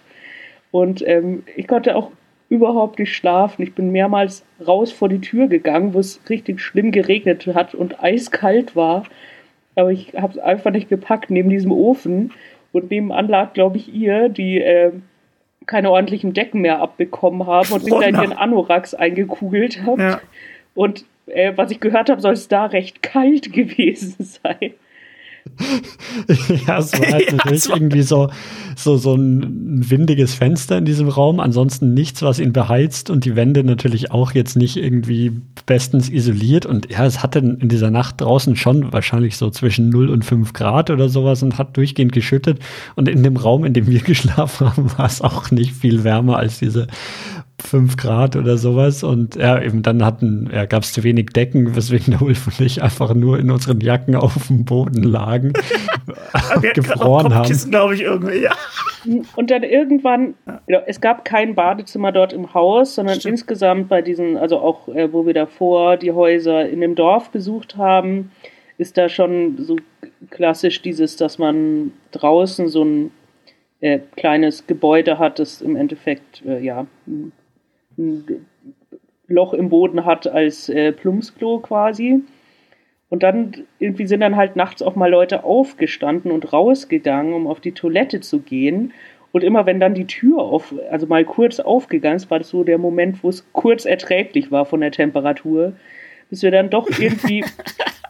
tatsächlich ist dann, glaube ich, einer von euch mal äh, rausgegangen oder so und äh, hat dann auch gesagt, wie kalt es bei euch ist. Und dann sind wir drauf gekommen, dass natürlich der entscheidende Faktor wäre, die Tür zu dem großen Raum aufzulassen, damit dieser Ofen das gesamte Haus beheizt und nicht nur mich. Und dann wird es ein bisschen besser, glaube ich. Aber ich meine, es war schon irgendwann mitten in der Nacht, dann hat es die Temperatur bei euch wahrscheinlich auch nicht mehr normalisiert. Eine, eine ganz interessante Sache, die, die ähm, als du den Gasofen erwähnt hast, mir eingefallen und ist, ähm, wir haben ja schon erwähnt, dass das Turkmenistan eben relativ erdgasreich ist und ähm, was ein, ein Faktor oder eine Sache, woran man das sieht, ist eben, dass, ähm, so, soweit ich weiß, ist für die Bevölkerung Erdgas auch mhm. kostenlos, um zu heizen. Und man sieht auch in dem gesamten Land, und das hat man eben dann auch in diesen Bergdörfern und so, wo wir da gesehen haben, es führen halt überall Erdgasleitungen ähm, hin. Und die gehen einfach, die sind nicht vergraben, sondern die gehen einfach überirdisch entlang der Straße. Und du siehst da quasi parallel zu jeder Straße verläuft so ein, so ein Rohr, wo eben das, die, die lokale Erdgasleitung ist. Und dann ist auch immer, wenn quasi bei der Straße irgendwie eine Kreuzung ist oder sowas, dann macht die, macht diese Erdgasleitung ähm, so einen Bogen über die Straße, dass die Autos drunter durchfahren können. Und ähm, ja, der geht halt, also ich meine, das Haus, wo wir da waren und dieser Ort, der ist jetzt sicherlich nicht irgendwie, äh, also der, der, ist ja schon relativ weit abgeschieden von, von jeglicher anderen Zivilisation, aber trotzdem geht da in jedes Haus dann eben diese, diese Erdgasleitung und damit, damit heizen die Leute dann. Ja, also wenn ich es richtig im Kopf habe, heißt so, es sind so die viertgrößten Erdgasvorkommen weltweit. Und ähm, ja, eben dieses mit dem, dass es kostenlos ist, ähm, also irgendwie Gas ist kostenlos, Strom ist kostenlos und Wasser ist kostenlos für, also ich weiß nicht, ob es nach wie vor ist, aber zu dem Zeitpunkt, wo wir waren und da geht es natürlich auch so ein bisschen drum, äh, ja, das ist schon auch was, was die Regierung so, so bewusst macht, um den Leuten so einen relativen Wohlstand äh, ja, vorzugaukeln, den es äh, flächendeckend halt nicht gibt. Ähm, aber das wird ihnen schon auch nach und nach, also gerade zu dieser, also dementsprechend ist natürlich auch so der Umgang mit diesen Ressourcen sehr verschwenderisch. Und ähm, so gerade beim Wasser wird ihnen das nach und nach so zum Verhängnis, weil es ja schon größtenteils so ein Wüstenstaat ist und ähm, die Sachen, die sie da anbauen, äh, ziemlich bewässerungsintensiv sind. Und das äh, ist wohl absehbar mittlerweile, dass das nicht mehr lang gut geht. Ja, das war unser Ausflug dann eben in, in die Berge. Von da aus sind wir dann auf dem Rückweg, haben wir noch kurz bei so einem Pilgerweg oder was ja, das war? Ja, weißt ja, von äh, euch noch genau, diese, was, was, das war, vorbeigeschaut? Genau, diese ja. Paraf Bibi ähm, Pilgerstätte, glaube ich. Und ähm, ja, das geht auf so eine Legende zurück äh, über so eine hübsche Frau, die als die Angreifer kamen, so in die Berge geflohen ist und dann hat sich so der Berg, also der Fels hat sich geöffnet und sie quasi verschluckt, damit sie vor den Angreifern sich verstecken kann. Und äh, da ist so eine kleine, ja, so ein kleiner Schrein, so eine kleine Moschee, äh, dann so oben in den Berg reingebaut. Und das ist wohl, also tatsächlich war das jetzt so von, von dem Bauwerk und so fand ich es jetzt nicht so imposant, aber das ist schon so eine der wichtigsten Pilgerstätten in Turkmenistan. Also das ist schon äh, ja, von, von großer nationaler Bedeutung. Und insgesamt gibt es so diese, diese Schreine und Pilgerstätten. Also es war ja nicht die einzige, wo wir waren, wir waren auch bei so kleineren. Also das ist da schon auch so, so wichtig, als wo man so lokal hinfährt. Also da war dann schon, hat man schon auch gemerkt, dass so einheimische Touristen unterwegs waren. Und da geht es oft dann darum, dass man irgendwie hinfährt, um ähm, ja, so seine, seine Wünsche loszuwerden und Paraf Bibi darum zu bitten, dass man zum Beispiel Kinder kriegt oder eine Krankheit überwindet oder solche Sachen. Aber jetzt so als, als Tourismusziel, also jetzt mal unabhängig von, von der Bedeutung, dass das für das Land hat, war es jetzt nicht super sehenswert. Das war irgendwie so ein, so ein Treppenweg, der irgendwie auf, in so, oder auf so einem Berg hochging eben und dann oben war diese winzige, winziger Schrein oder sowas, wo man dann kurz reingehen konnte. Ne? Da musste man, glaube ich, auch seine Schuhe mhm. ausziehen mhm. und dann war, ja, da so ein, so ein Schrein. Ja, ich glaube, da hatten wir uns so als Touristengruppe mehr erwartet einfach. Also das wurde halt schon so als, als wichtiger Punkt auf der Tour und so wichtige Pilgerstätte angekündigt und ich glaube, wir sind einfach alle, gerade auch nachdem man dann schon eine ganz schöne Weile da auf so Betontreppen den Berg hochgeht, waren, glaube ich, unsere Erwartungen an diese Sehenswürdigkeit auch recht hoch. Da war noch irgendein, irgendein Gottesdienst oder irgendwas hat da mhm. stattgefunden. Ich erinnere mich, dass wir da in so einem Kreis saßen mit irgendwelchen Leuten, die da gebetet haben mhm. oder sowas. Wir natürlich auch stimmt, kein Wort stimmt, verstanden ich erinnere haben. mich auch. Das stimmt, die, die hatten auch irgendwie auch, auch, auch so traditionelle also, äh, Kleidung auch an. Also stimmt, da ja. erinnere ich mich. Also. Ja, und dann saß, saßen wir da irgendwann drin und haben quasi nur einen Moment abgewartet, wann wir wieder rausgehen können, weil es einfach irgendwie total merkwürdig war, dass wir da auch im Kreis mit so Leuten saßen, die da irgendwie gebetet haben und wir noch nicht mal ein Wort verstanden haben von dem, was gesagt wurde und so. Das war. Ja, naja, mhm. das, das war unser Ausflug zu dieser Pilgerstätte. Und dann sind wir weiter nach ähm, Balkanabad war halt von da, wo wir dann danach hingefahren sind, war das halt ein guter Ausgangspunkt. Aber es gab keinen expliziten Grund, um Balkanabad zu besuchen. Das ist schon eher einfach so eine Nein. So ein Zentrum, von dem aus, ja. das sich auch in den Reiseführern steht, nur sowas wie, ja, von da aus bietet es sich an, andere Orte zu besuchen oder so. Also die Stadt selber Richtig, ist jetzt nicht äh, das Highlight. Nee, nee, ich glaube, das Einzige, wo ich mich erinnern kann, dass wir im Hotel uns, glaube ich, gefreut haben, dass wir da, glaube ich, Pizza bestellen konnten, was dann, glaube ich, eine Tiefkühlpizza war, aber das war schon irgendwie. Oh ja, da können wir mal einen kurzen äh, Exkurs machen zum Thema Essen in Turkmenistan. Also insgesamt muss man sagen, dass vielleicht kulinarisch Turkmenistan jetzt, glaube ich, bei niemand von uns so als absolutes mhm. Highlight im Gedächtnis hängen geblieben ist. Also es gab schon gutes Essen, aber es gibt ja schon so Länder, die man bereist, wo das wirklich so eine der, der wesentlichen Erfahrungen ist. Und das ist es bei mir jetzt in Erinnerung zumindest nicht so. Also es, ähm, ja, so die meisten Mahlzeiten waren ja eigentlich, dass irgendeine Art von, äh, von Fleisch gab, also schon eine sehr fleischlastige Küche ich weiß auch noch, wir hatten einen Vegetarier in der Gruppe und der wurde gerade, wenn wir an so an so Tourstationen waren, wo es was äh, dann so ein gemeinsames Essen gab, der äh, konnte ja, dann ist da meistens essen. nicht gut weggekommen, wenn Nee. einfach das Fleisch vom Gericht weggelassen wurde. Einmal, einmal waren wir essen, da hat er dann einfach so eine gegrillte Tomate vom bekommen. Das war äh, die, die eigentlich so als, als Beilage zum Fleisch gedacht war. Ne? Also es gab halt immer so entweder so einen Fleischspieß oder irgendwie einfach so Fleischstücke vom, vom Grill.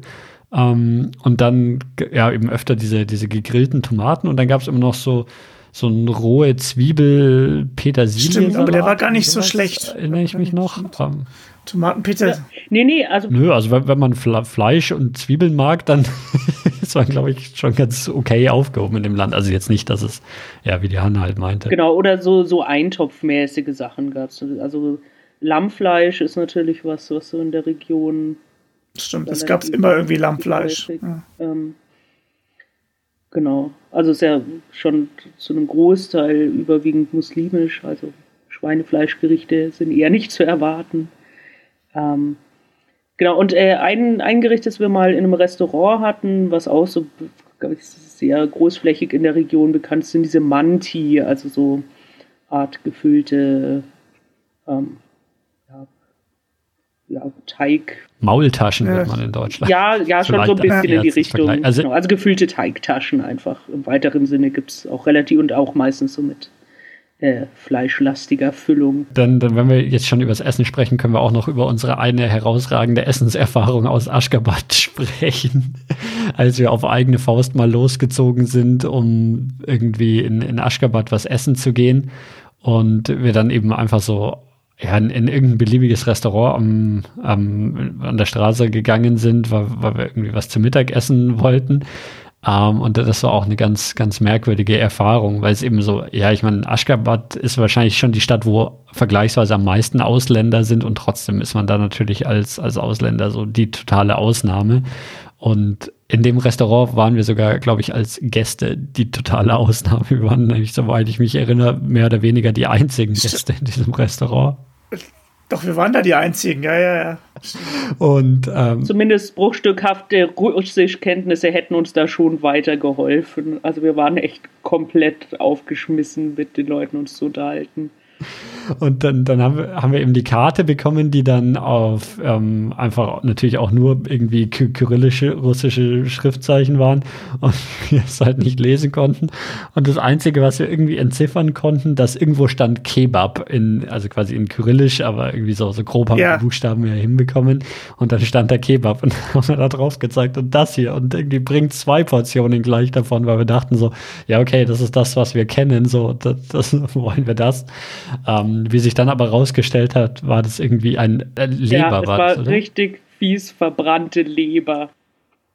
Und ich weiß doch, dass ihr beide sie schon irgendwie dann gegessen habt, weil, weil wir sehr Stimmt. hungrig, aber ich konnte das einfach nicht essen. Also ich mag schon so keine Leber, aber sie war auch noch so heftig verbrannt, dass es ungenießbar war. Und es war auch richtig teuer.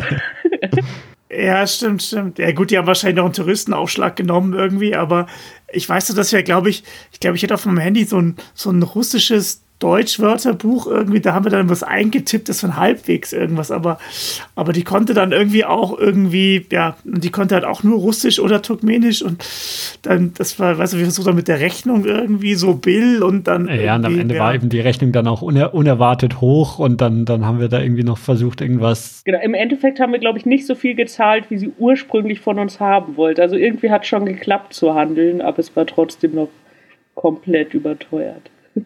Ne, ich, weiß, ich habe mir erinnert, dass wir sind ja dann nochmal später mit unserer Gruppe, glaube ich, auch nochmal losgezogen, war, äh, abends irgendwas zu essen, weil das war ja nur beim Hotel mal nur Frühstück dabei.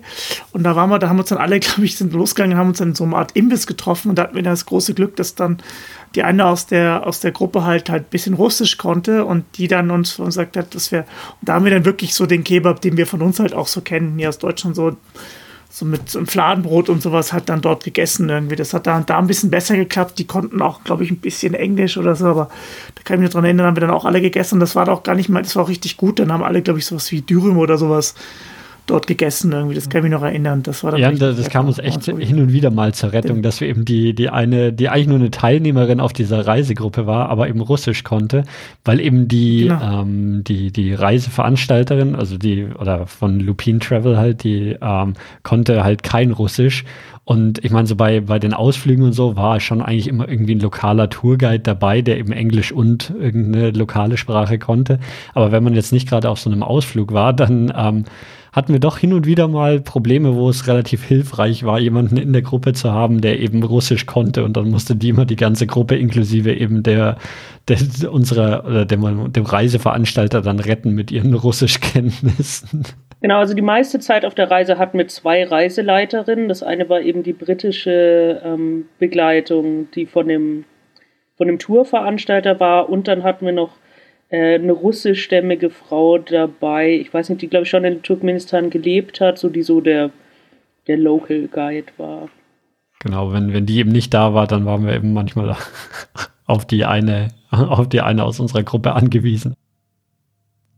Aber dann kommen wir mal wieder zurück nach Balkanabad, ähm, wo es nicht wirklich viel zu sehen gab und wo wir eigentlich nur als Zwischenstopp auf unserem Weg nach Turkmenbashi waren.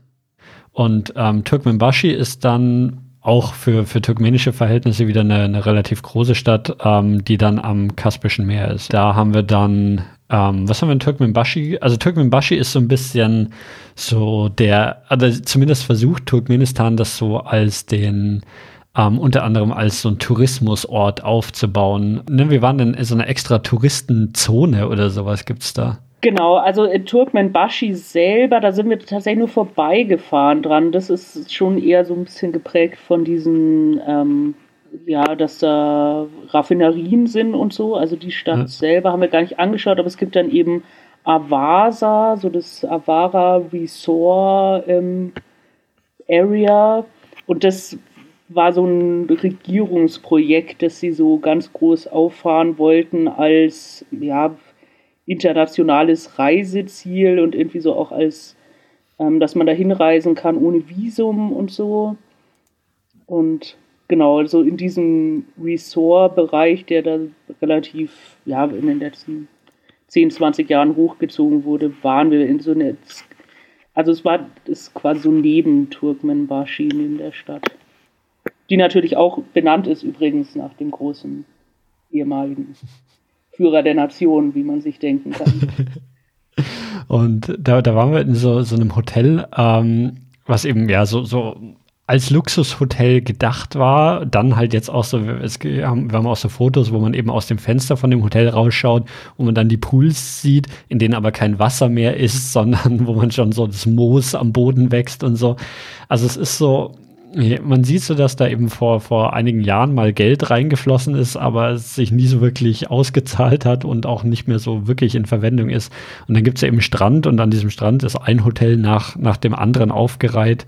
Und ähm, genau, da, da haben wir dann die Nacht in so einem, ja, in so, so einem bisschen möchte gern Luxushotel ähm, verbracht. Ähm, und ich glaube, wir waren auch also ja, es, es waren bei Weitem war dieses Hotel nicht an seiner seiner Kapazitätsgrenze, sondern wir waren da eine von wenigen Gästen. Also ich meine, wir waren auch im März da, das ist wahrscheinlich jetzt nicht die, die Top-Reisezeit, aber ja, es war trotzdem. Irgendwie, dann gab es ja da so, so einen Bus und dann sind wir in dieser Zone mal rumgefahren und irgendwie und dann, ähm, ich glaube, ist das so ein bisschen schlecht aufgefallen. Ich glaube, wir haben im Bus irgendwie ein paar Leute ein bisschen über diese Sachanlage gelästert und hat, glaube ich, einer uns mal angesprochen, glaube ich, die wohl. Ja, das war so ein bisschen komische Bustour, ja. Da erinnere ich mich auch noch dran, dass wir eben, genau, wir sind da mit unserer Reisegruppe rumgefahren. Und ja, ich glaube, sie wollten uns halt hauptsächlich so ihre, ihr tolles Reiseresort zeigen und dann Ja, es war halt bei allen, also so hat sich dann so bei uns im Bus diese Stimmung breit gemacht, dass man es halt eher lustig fand, wie das so, so möchte gern ähm, touristisch aussieht, aber halt alles oder großteils leer ist und die Pools kein Wasser drin haben und so weiter. Und dann gab es aber dummerweise irgendwie auch jemand von den lokalen Leuten, die Englisch verstanden haben und uns dann irgendwie darauf angesprochen haben, dass wir uns doch da nicht darüber lustig machen sollten. Ja, also insgesamt war diese, diese Tourismuszone, die wir da besucht haben, war halt auch so ein bisschen absurd. Also da wurden halt auch richtig viele, richtig riesige Hotelkomplexe hingebaut und zwischendurch so ein bisschen so Vergnügungsparkartige Sachen. Also, und aber ja, es war halt auch alles total verlassen und, und also das ist halt auch wieder sowas, wo man dann schon sieht, wo die Regierung so das Geld hinpumpt, während die eigentliche Bevölkerung in diesem Land nichts bis fast nichts hat. Also, und das ist, ja, das macht es halt dann eben so ein bisschen abstrus, wenn man davor quasi die Nacht äh, ja, in so einem Dorf verbracht hat und so den, den tatsächlichen Lebensstandard äh, sieht, den die Bevölkerung hat, der, ja. der wirklich sehr einfach und bescheiden ist und dann sieht, dass die Regierung irgendwie das Geld in also ist schon in der Hauptstadt abstrus, aber dann eben in so ein künstliches äh, Touristenresort, wo ja auch nichts ist und auch irgendwie die Temperaturen nicht hergeben, dass es jetzt jemals irgendwie das große Sommerferienziel wird, sondern es einfach so künstlich hochgepusht werden soll. Und das hat es, glaube ich, so für uns mit unserem Background so ein bisschen absurd gemacht. Auch eben diese Tour, dass wir da dann rumgefahren gefahren wurden, damit wir uns die großen Hotels dort anschauen als Sehenswürdigkeit. Das hat sich uns, glaube ich, einfach nicht so ganz erschlossen, was das soll. Aber eine, eine Sache, wo wir da eben im, in dem Westen von, von Turkmenistan unterwegs waren, die ähm, dagegen wirklich sehenswert war, war dieser Canyon, in dem wir waren. Ne? Das war da eben auch in, in dieser Region ähm, bei, bei Balkanabad und Turkmenbashi, Stimmt, wo wir ja. so einen Tagesausflug in den, oh, wie ist der, Yangi Kala? Mhm, Yangi Kala Canyons. Es war echt beeindruckend. Ich habe da so ein bisschen gedacht, dass es so, also ich war leider noch nicht, ich war leider noch nicht am, am Grand Canyon, aber so würde ich es mir vorstellen, als landschaftlich wunderschön. Also muss man echt sagen, also auch da, wo wir dann oben waren, wir sind ja dann so hochgefahren oder runterschauen, da haben wir dann dieses Barbecue dann auch gemacht, was auch sehr gut war. Also eines auch der besten Essen, muss man echt sagen, wo sie da dieses Feuer angemacht haben und einfach ihre Spieße gebraten haben. Das war schon echt cool. Und wenn man das so sieht, es sieht ja aus wie so eine krasse Mondlandschaft, so ein bisschen hat mich immer an den Film Mad Max erinnert, so ein bisschen irgendwie so diese. Aber es war echt, echt super. Ja, da, super da sind wir halt mit so, mit so Pickup-Trucks ähm, in die Wüste gefahren. Ähm, das, also da waren wir so ein Konvoi von irgendwie, ich weiß gar nicht mehr, fünf oder so Pickup-Trucks, so, so diese typischen Toyota, ähm, wer sind die Land Cruiser oder was auch immer. Ähm, ja, ja, Land Cruiser waren das. Äh, ja, mit ja. dem man, mit dem wir da irgendwie halt so quasi querfeldein in die Wüste reingefahren sind. Und also da waren teilweise zumindest noch so Spuren, wo man zumindest gesehen hat, hier ist schon mal jemand lang gefahren, aber teilweise auch gar nicht, sondern das war wirklich einfach querfeldein in der Wüste gefahren und ähm, ist auch so der ein oder andere Stein gegen die Windschutzscheibe geschlagen und ich glaube, von unserem Truck hatte die Windschutzscheibe auch schon so einen, so einen kleinen Sprung drin und sowas und mit denen ist man da auch doch relativ schnell eben durch diese Steinlandschaften zu diesem Canyon hin ähm, hingefahren. Das ähm, Genau, der, der, der Canyon dann, ähm, das, das war auf jeden Fall auch super sehenswert, eben so ähm, mitten in der Wüste, ähm, auch so, so ein bisschen rötlicher Stein. Ne? Ich, ich weiß jetzt nicht genau, was, was das für ein, ja. Also es sind so Kalksteingebilde. Ja. Und man vermutet, genau, glaub, ist das, das rote auch so, Kalkstein? Ja, es ist schon, glaube ich, alles Kalkstein, aber mit so verschiedenen mineralischen Ablagerungen. Und man vermutet halt, dass es äh, eigentlich früher alles unter Wasser war und dadurch diese Formationen entstanden sind. So Weil es halt auch, auch noch relativ nah am Kaspischen Meer ist, ne? Genau, und da, also das ist halt einfach, also da gibt es jetzt nicht so, so die eine Sehenswürdigkeit, sondern da ist halt so quasi die, die Wüste und der, dieser gesamte Canyon ist so, so die ähm, Sehenswürdigkeit und das, was man sich da anschaut. Und äh, ja, also da, da war eben Großteil einfach mit dem Auto durchfahren, aber dann eben auch oben an so, so einem Canyon aussteigen, wo du dann runter in, in die, die Schlucht schauen kannst. Und da haben wir dann eben auch dieses Picknick gemacht, was, was der Ulf erwähnt hat, was ja tatsächlich, fand ich auch eins, eins der besten Essen war, die wir so bekommen haben. Weil es einfach, die haben wirklich einfach am Boden irgendwie ein kleines Feuer gemacht und dann da angefangen, so das rohe Fleisch auf Spießen in das Feuer zu halten. Und ich erinnere mich noch an, er hatte irgendwie, einer von, von unseren Fahrern hatte so, so eine alte zwei oder drei Liter Cola-Flasche da. In der war irgend, irgend so eine weißliche Flüssigkeit und es sah irgendwie so ein bisschen aus wie Joghurt, der gestockt war oder verschimmelte Milch oder so. Und das war irgendwie so ein Joghurt, den seine Familie aus, ich glaube, Ziegenmilch gemacht hat oder sowas den man so quasi, wo man das Fleisch reindippen konnte und so. Das war tatsächlich auch ziemlich lecker, auch wenn es ähm, nicht so aussah, als wollte man es essen würden. Aber ja, das war, das war echt ganz gut. Und dann, ja, ansonsten gab es, glaube ich, auch so die, die üblichen Sachen, die es immer so zu essen gab. Also gegrilltes Fleisch, ein bisschen so Fladenbrote, ähm, Tomaten, Zwiebeln und Petersilie.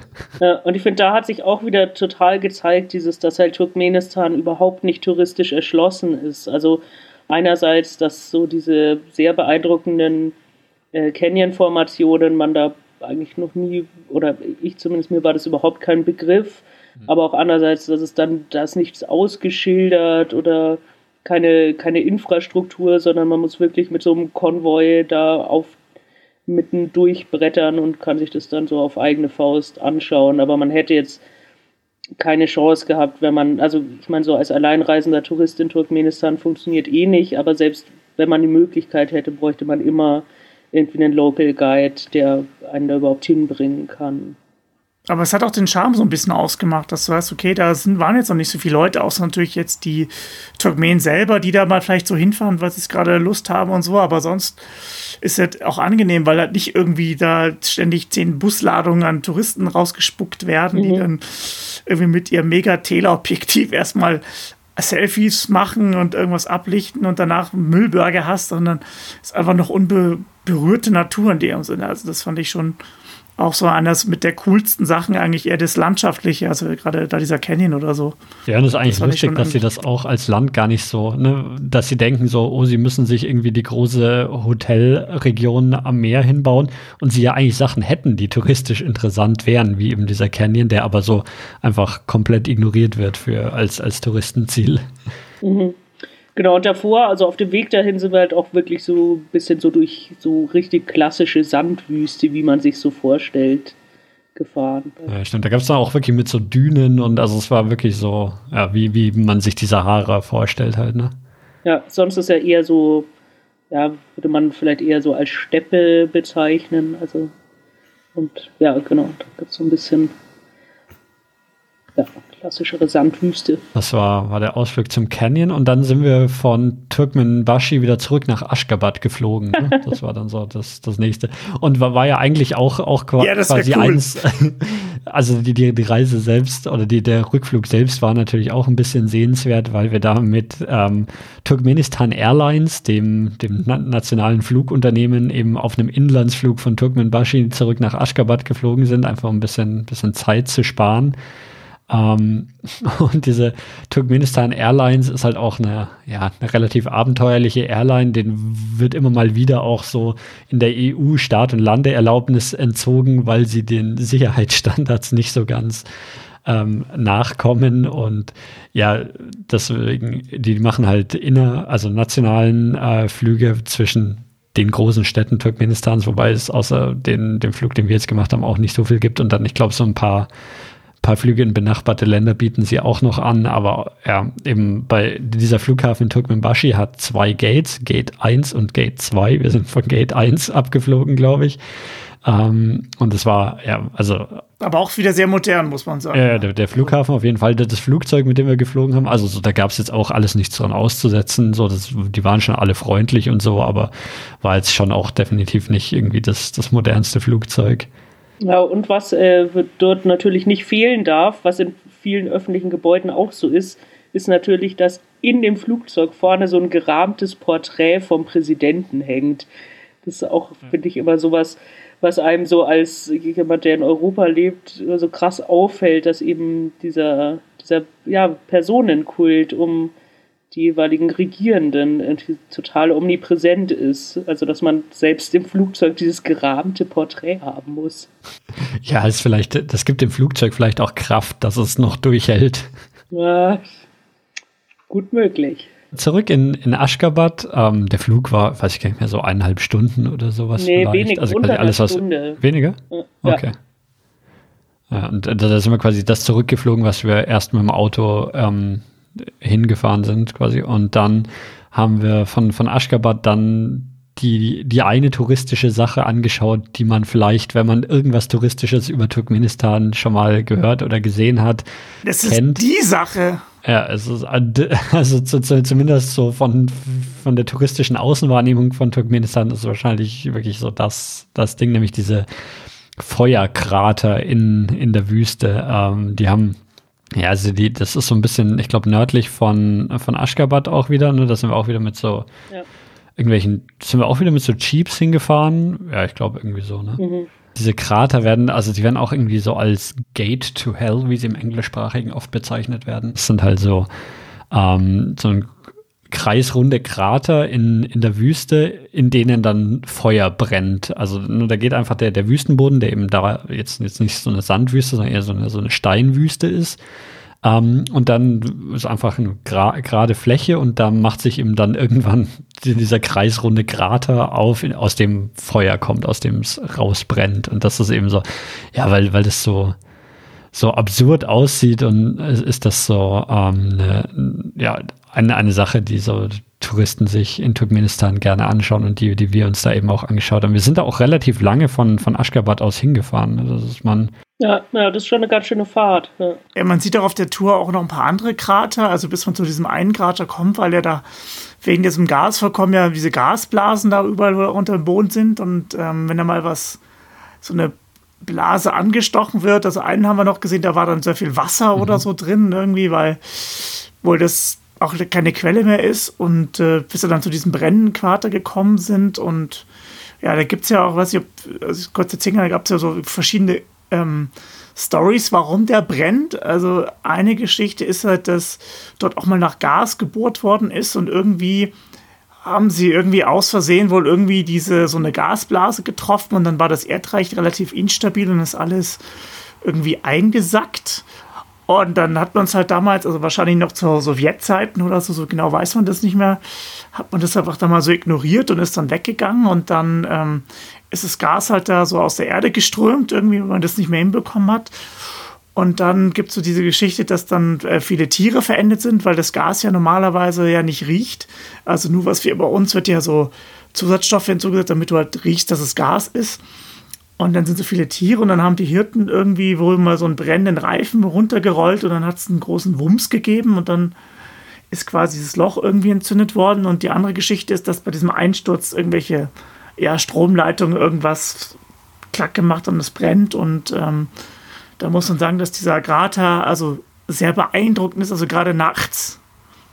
Viel mehr als tagsüber. Also wenn du es nachts siehst, ist es total beeindruckend irgendwie, wenn man da steht, weil es so richtig ist. Tagsüber finde ich, ist er ein bisschen unspektakulär. Aber und diese, dieser Krater, der dampft halt Methan aus und, und das, das wird da, da eben verbrannt und ähm, es, es lässt sich halt argumentieren, dass es zumindest besser ist, wenn das Methan da verbrennt, anstatt, weil ich, Methan halt als Treibhausgas noch mal schlimmer ist als irgendwie CO2 und eben auch tödlicher ist als CO2.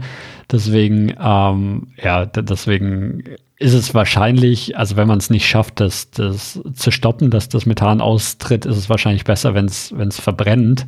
Ähm, ich habe auch, es, angeblich ähm, sollen sie ja versuchen, dass sie den, diesen Krater wieder verschließen.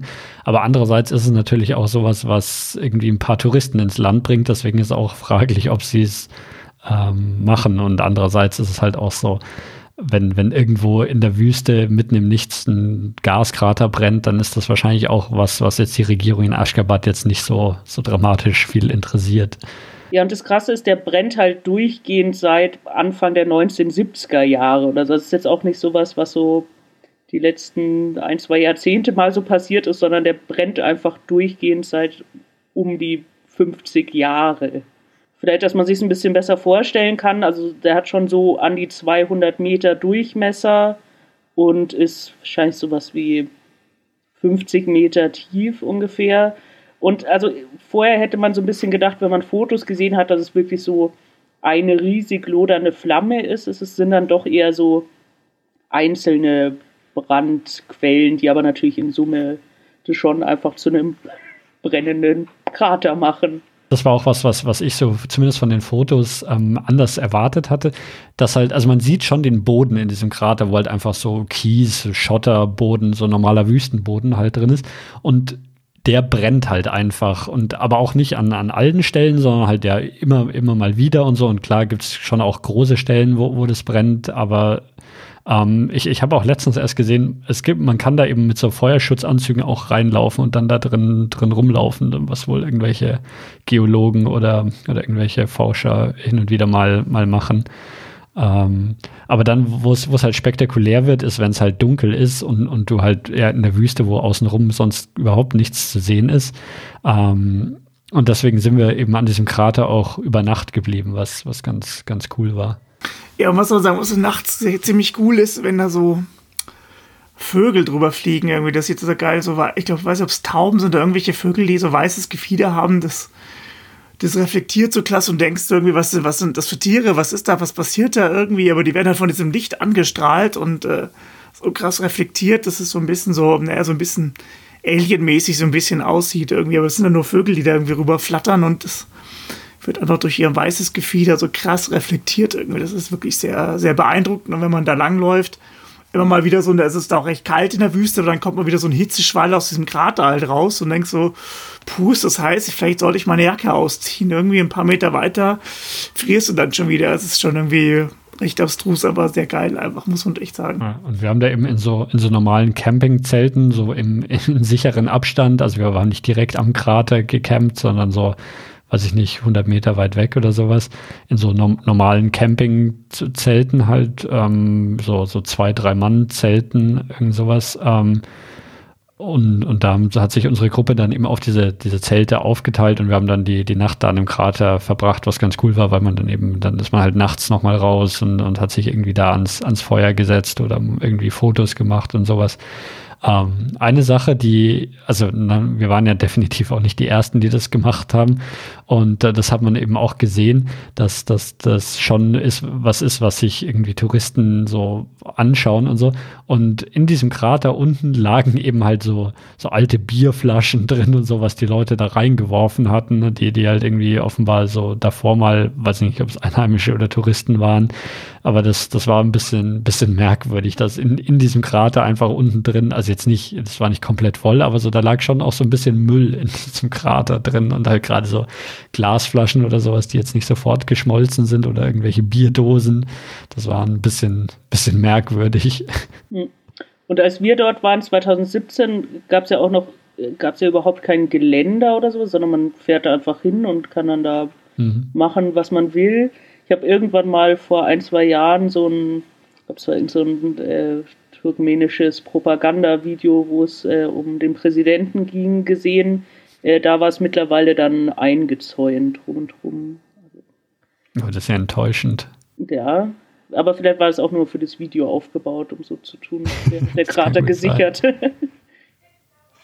Ja, aber das war schon, schon irgendwie ne, auch, auch wieder halt so typisch turkmenisch, so, so ganz merkwürdig, dass halt so, der ist halt so mitten im Nichts, man fährt einfach so diese Straße, die von Aschgabat Richtung Norden führt, irgendwann fährt man einfach so an der Straße rechts rein in die Wüste, dann fährt man so ein bisschen in der Wüste und dann ist halt da dieser Krater. Und es ist halt, ja, ist absolut nichts außenrum, also keine, keine Schilder, keine irgendwas, das ist einfach halt so, ja, wahrscheinlich könntest du auch aus Versehen reinfahren, wenn du mit deinem Jeep durch die Wüste fährst und ihn nicht siehst, also das ist schon Lustig. Und ja.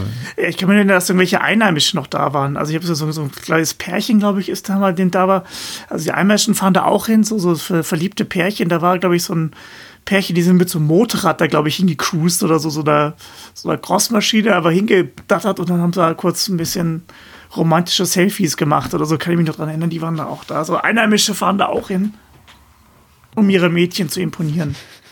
Genau, das war dann die, die Nacht, die wir am Gaskrater verbracht haben, bevor wir dann zurück nach, nach Aschgabat gekommen sind. Und ich glaube, damit hat dann unsere, das, das geführte Programm von der, von der Tour auch so geendet, oder? Das war der letzte Punkt auf der, auf der Tagesordnung. Wir waren, glaube ich, am letzten Tag noch bei diesem großen Bazar, aber der war jetzt auch nicht mehr so ein, also es war außerhalb der Stadt. Also das war wohl früher mal eher so ein historisch gewachsener Bazar und wurde dann aber ersetzt durch so neue Gebäude und war mittlerweile, finde ich, also hat man auch nicht viel traditionelle Waren, sondern es war halt hauptsächlich äh, importierte Haushaltsgeräte aus China und sowas. Also es war, es war riesig, also es war schon, wir mussten auch, wir hatten auch krass Probleme zurückzukommen zu unserem vereinbarten Treffpunkt, so zeitlich.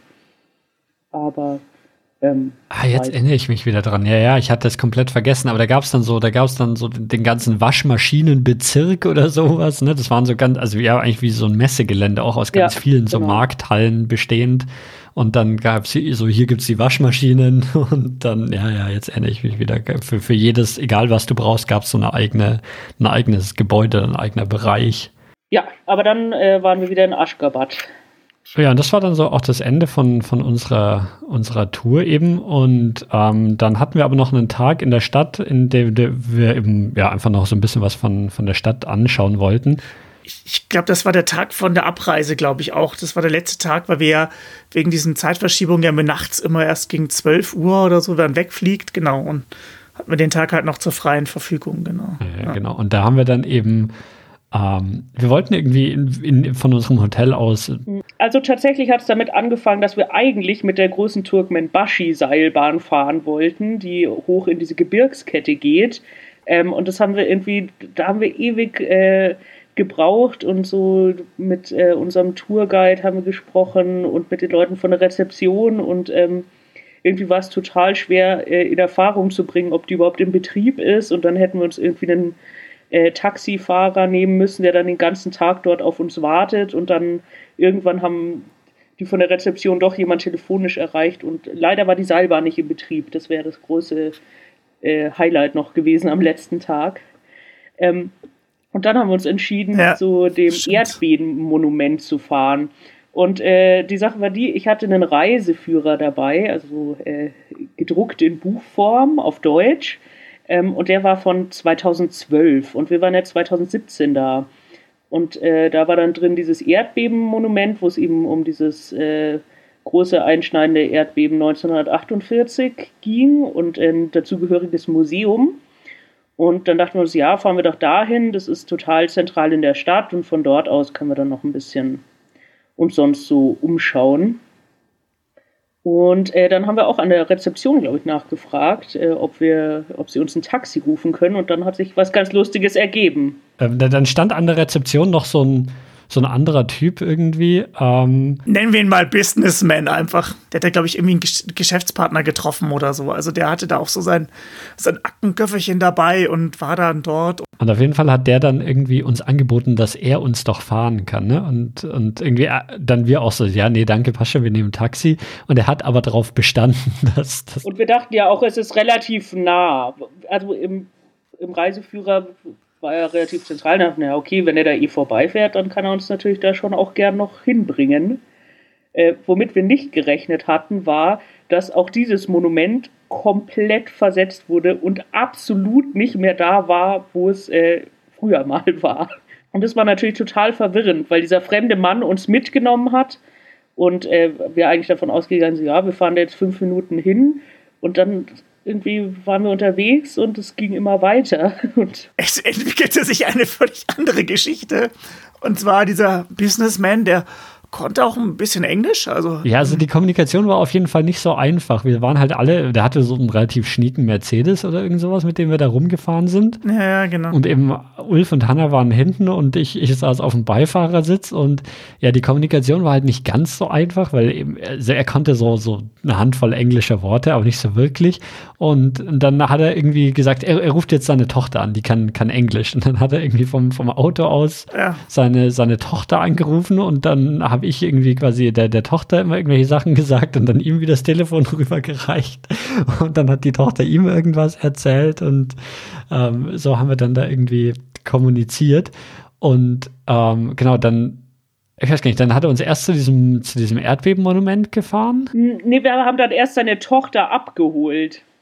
Also eine Tochter, die hatte irgendwelche Stunden oder irgendwas und die wurde dann von zu Hause haben wir die abgeholt, weil er gesagt hat, dass es jetzt viel einfacher ist, weil die spricht gut Englisch und dann, äh, genau, und dann war dann, wurde dann seine Tochter quasi zu unserem Tourguide und dann sind wir ähm, zu diesem Monument gefahren und dann hat sie uns das alles erklärt, auch noch einem sehr guten Englisch. Also sie konnte wirklich sehr gut Englisch. Und dann hat er gesagt, ja, wir, er müsste sich jetzt leider entschuldigen, er müsste ja jetzt irgendwie weiter, aber äh, seine Tochter würde sich jetzt um uns auch kümmern, so ein bisschen, und ihr könnt ja da noch ein bisschen rumschauen, shoppen und irgendwie. Auf jeden Fall sind wir dann in dieses Shopping Center abgesetzt worden. Und dann hat uns auch noch, hat der, der dann seiner Tochter Geld gegeben und dann hat sie uns für jeden noch irgendwie Souvenirs gekauft, irgendwie, was ich so ein bisschen und total ein bisschen beschämend war. Auf einmal kriegen wir noch irgendwelche. So ja, wir sind dann in so, so einen Schmuckladen oder ja, so Souvenir- und Schmuckladen gegangen und da meinte sie so, wie, wir kriegen jetzt Geschenke, jeder darf sich was aussuchen. Und das war halt auch, also ich ja. meine, da gab es dann so Schlüsselanhänger und irgendwelche ja, Ohrringe und was weiß ich. Also jetzt auch ja. nicht so, wo wir gesagt hätten, so, oh, das hätte ich gerne. Und dann hat sich halt irgendwie so jeder irgendwas ausgesucht und sie hat es dann bezahlt. So ein Schlüsselanhänger, glaube ich. Genau, und dann haben wir noch irgendwie so, so ein Game Center, hat sie uns ein Geld ausgehen, weißt du, so eine Arkade und dann wurde dann irgendwelche, ja, Motorradfahren konnten irgendwie Basketball werfen und sowas und dann irgendwie hat ihr Vater sich nochmal gemeldet und dann wollte uns, glaube ich, noch so zum Essen einladen. Er sagt, das geht leider irgendwie nicht, weil wir uns ja abends noch mit, äh, mit unserer Reisegruppe getroffen haben und konnten es dann so ein bisschen sagen, das geht jetzt leider nicht. Wir haben da schon anderweitige Termine und hat uns dann noch netterweise nach Hause gefahren und seine, seine Tochter vor, glaube ich, wieder zu irgendeinem Unterricht, wo sie hin musste, gefahren und genau, und hat uns am Schluss, glaube ich, wollte, wollte dem Dani dann, glaube ich, wollte noch irgendwelche, dass du irgendwelche guten Ärzte für ihn organisiert, weil er, glaube ich, irgendwie einen Bandscheibenvorfall hat oder irgendwas. Ja, das, das war ganz lustig. Er hat dann eben, als, als er mitgekriegt hat, dass, dass wir aus, aus München kommen, ähm, dann er hatte irgendwie Rückenprobleme. Also, wie gesagt, die Kommunikation war nicht so einfach. Und er hatte aber irgendwie Rückenprobleme und wollte sich von einem deutschen Arzt behandeln lassen. Und er hatte dann, er hat mir sein Handy gezeigt mit irgendwelchen Nummern von Ärzten, dann eben mich gefragt, welcher Arzt da gut ist und ob ich irgendwie Kontakte herstellen kann. Und er wollte mich dann auch irgendwie, wir sind, glaube ich, immer noch auf Skype befreundet, weil er mir dann irgendwas schreiben wollte oder mich anrufen wollte.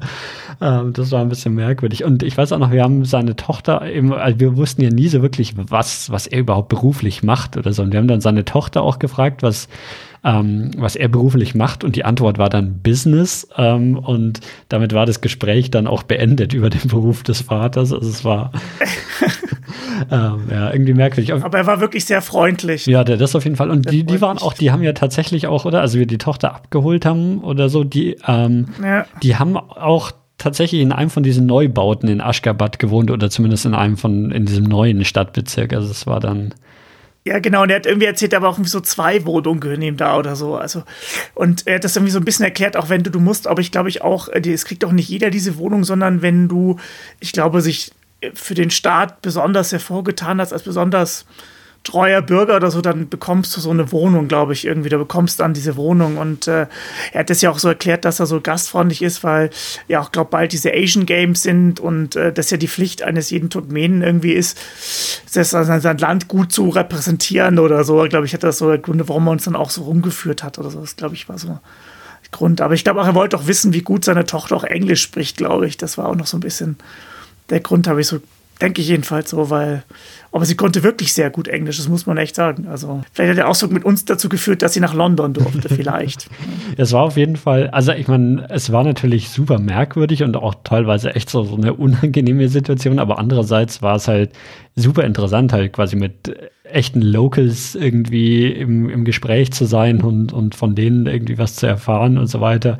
Auch wenn die jetzt natürlich wahrscheinlich irgendwie das, die, die 0,1 Prozent der turkmenischen Bevölkerung repräsentiert haben, aber auch den Teil der Bevölkerung, den man ja wahrscheinlich sonst noch viel weniger sieht als andere, ähm, da mal so zu sehen, war, war auf jeden Fall ziemlich, ziemlich interessant. Und ähm, ja, ich sehe das Foto, ja. ich sehe gerade auch das Foto von ihr und sie war auch in traditioneller Kleidung. Also ich weiß jetzt nicht, ob ihr Vater gesagt hat, zieht ihr was Traditionelles an irgendwie oder ob die Leute da auch so mal so rumlaufen. Es kann wahrscheinlich auch so sein, dass die normal diesen traditionellen Gewändern irgendwie da rumlaufen. Ja, aber es war auf jeden Fall interessant und man hat natürlich noch mal so ein bisschen mehr Einblick in das Leben äh, da gefunden. Wahrscheinlich auch in der Familie, denen es dort wirklich sehr gut ging. Also auch einer der Oberklasse, würde ich jetzt mal sagen, Upper Class was war ein schöner, schöner, schöner Abschluss von der Reise irgendwie. Unerwartet irgendwie ein turkmenisches Abenteuer erlebt.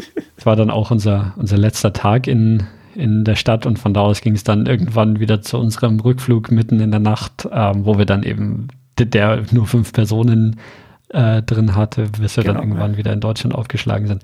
Haben wir sonst noch irgendwas vergessen auf unserer Tour, worüber wir noch sprechen wollten? Ich wollte vielleicht noch erwähnen, was ich ganz cool fand, war, äh, wir hatten halt so ein paar Amerikaner und der eine war der Matt, der mit seiner Tochter Haley, ich glaube, die war so zehn, Hannah, war die zehn oder zwölf oder so? Also irgendwie zehn oder zwölf und ähm, das, der ist mir deswegen in Erinnerung geblieben, weil der halt ähm, der war sehr lustig und der hat dann, sagt er immer, der ist, arbeitet, glaube ich, bei der US Postal Service, hat er, hat er glaube ich, gearbeitet, hat er erzählt. Und er macht das öfter mit seiner Tro Tochter, dass er sagt, er vertraut dem amerikanischen Bildungssystem nicht so. Er nimmt die dann mit auf solche Ausflüge. Warum er jetzt genau auch Turkmenistan genommen hat, wissen wir auch nicht so genau. Aber er sagte, der, seine Tochter lernt halt da viel mehr auf solchen Reisen als alles andere. Und das war wahrscheinlich auch so. Das war echt lustig. Das war ein netter Typ irgendwie auch.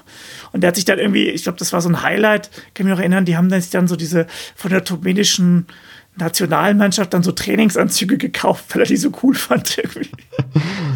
Das war dann so der Gag, glaube ich. Alle wollten sich dann diese Trainingsanzüge kaufen mit der turkmenischen national, ich glaube in, in, in weiß-grün oder so waren die. Ja. ja, und hinten steht dann so groß Turkmenistan drauf und sowas, genau. Und den ja, genau. der hat sich dann noch gekauft und sah dann aus, wie wenn er, wenn er jetzt bei den Asian. Games für Turkmenistan antreten würde. Ja, genau, das war, das war, ja. Nee, ich glaube echt das Spannende an der Reise war, dass es halt einfach so ein Land war, von dem keiner von uns vorher schon so eine vorgefertigten Eindruck oder vorgefertigtes Bild hatte, sondern dass wir wirklich relativ wenig drüber wussten und ähm, ja, man sich dann voll drauf einlassen konnte und nicht nur so ja, Sachen bestätigt ja. haben wollte, die man eh schon aus irgendeinem also, Reisekatalog kennt oder sowas, sondern das fand ich spannend an der Reise. Ja, dann, dann würde ich sagen, ähm, machen wir, machen wir hier Schluss. Ähm, was, was ich noch am Ende sagen würde, ist, wenn, wenn jemand sich Fotos anschauen will, dann tue ich meinen äh, Link zu einem Flickr-Album in die, in die Show Notes zu dem Podcast. Da haben wir ein paar Fotos von unserer, unserer Reise hochgeladen, die man sich da anschauen kann, dass man auch so einen visuellen Eindruck noch bekommen kann. Und ansonsten würde ich sagen, wir haben es für heute, oder? Okay, dann danke euch beiden fürs Mitmachen. Endlich haben wir es geschafft, nach fast dreieinhalb Jahren, wo dieser Urlaub her ist. ja. Danke dir, Dani. Ja, danke, Dani. Bis dann. Ciao. Und ich sage auch Tschüss und bis zum nächsten Mal.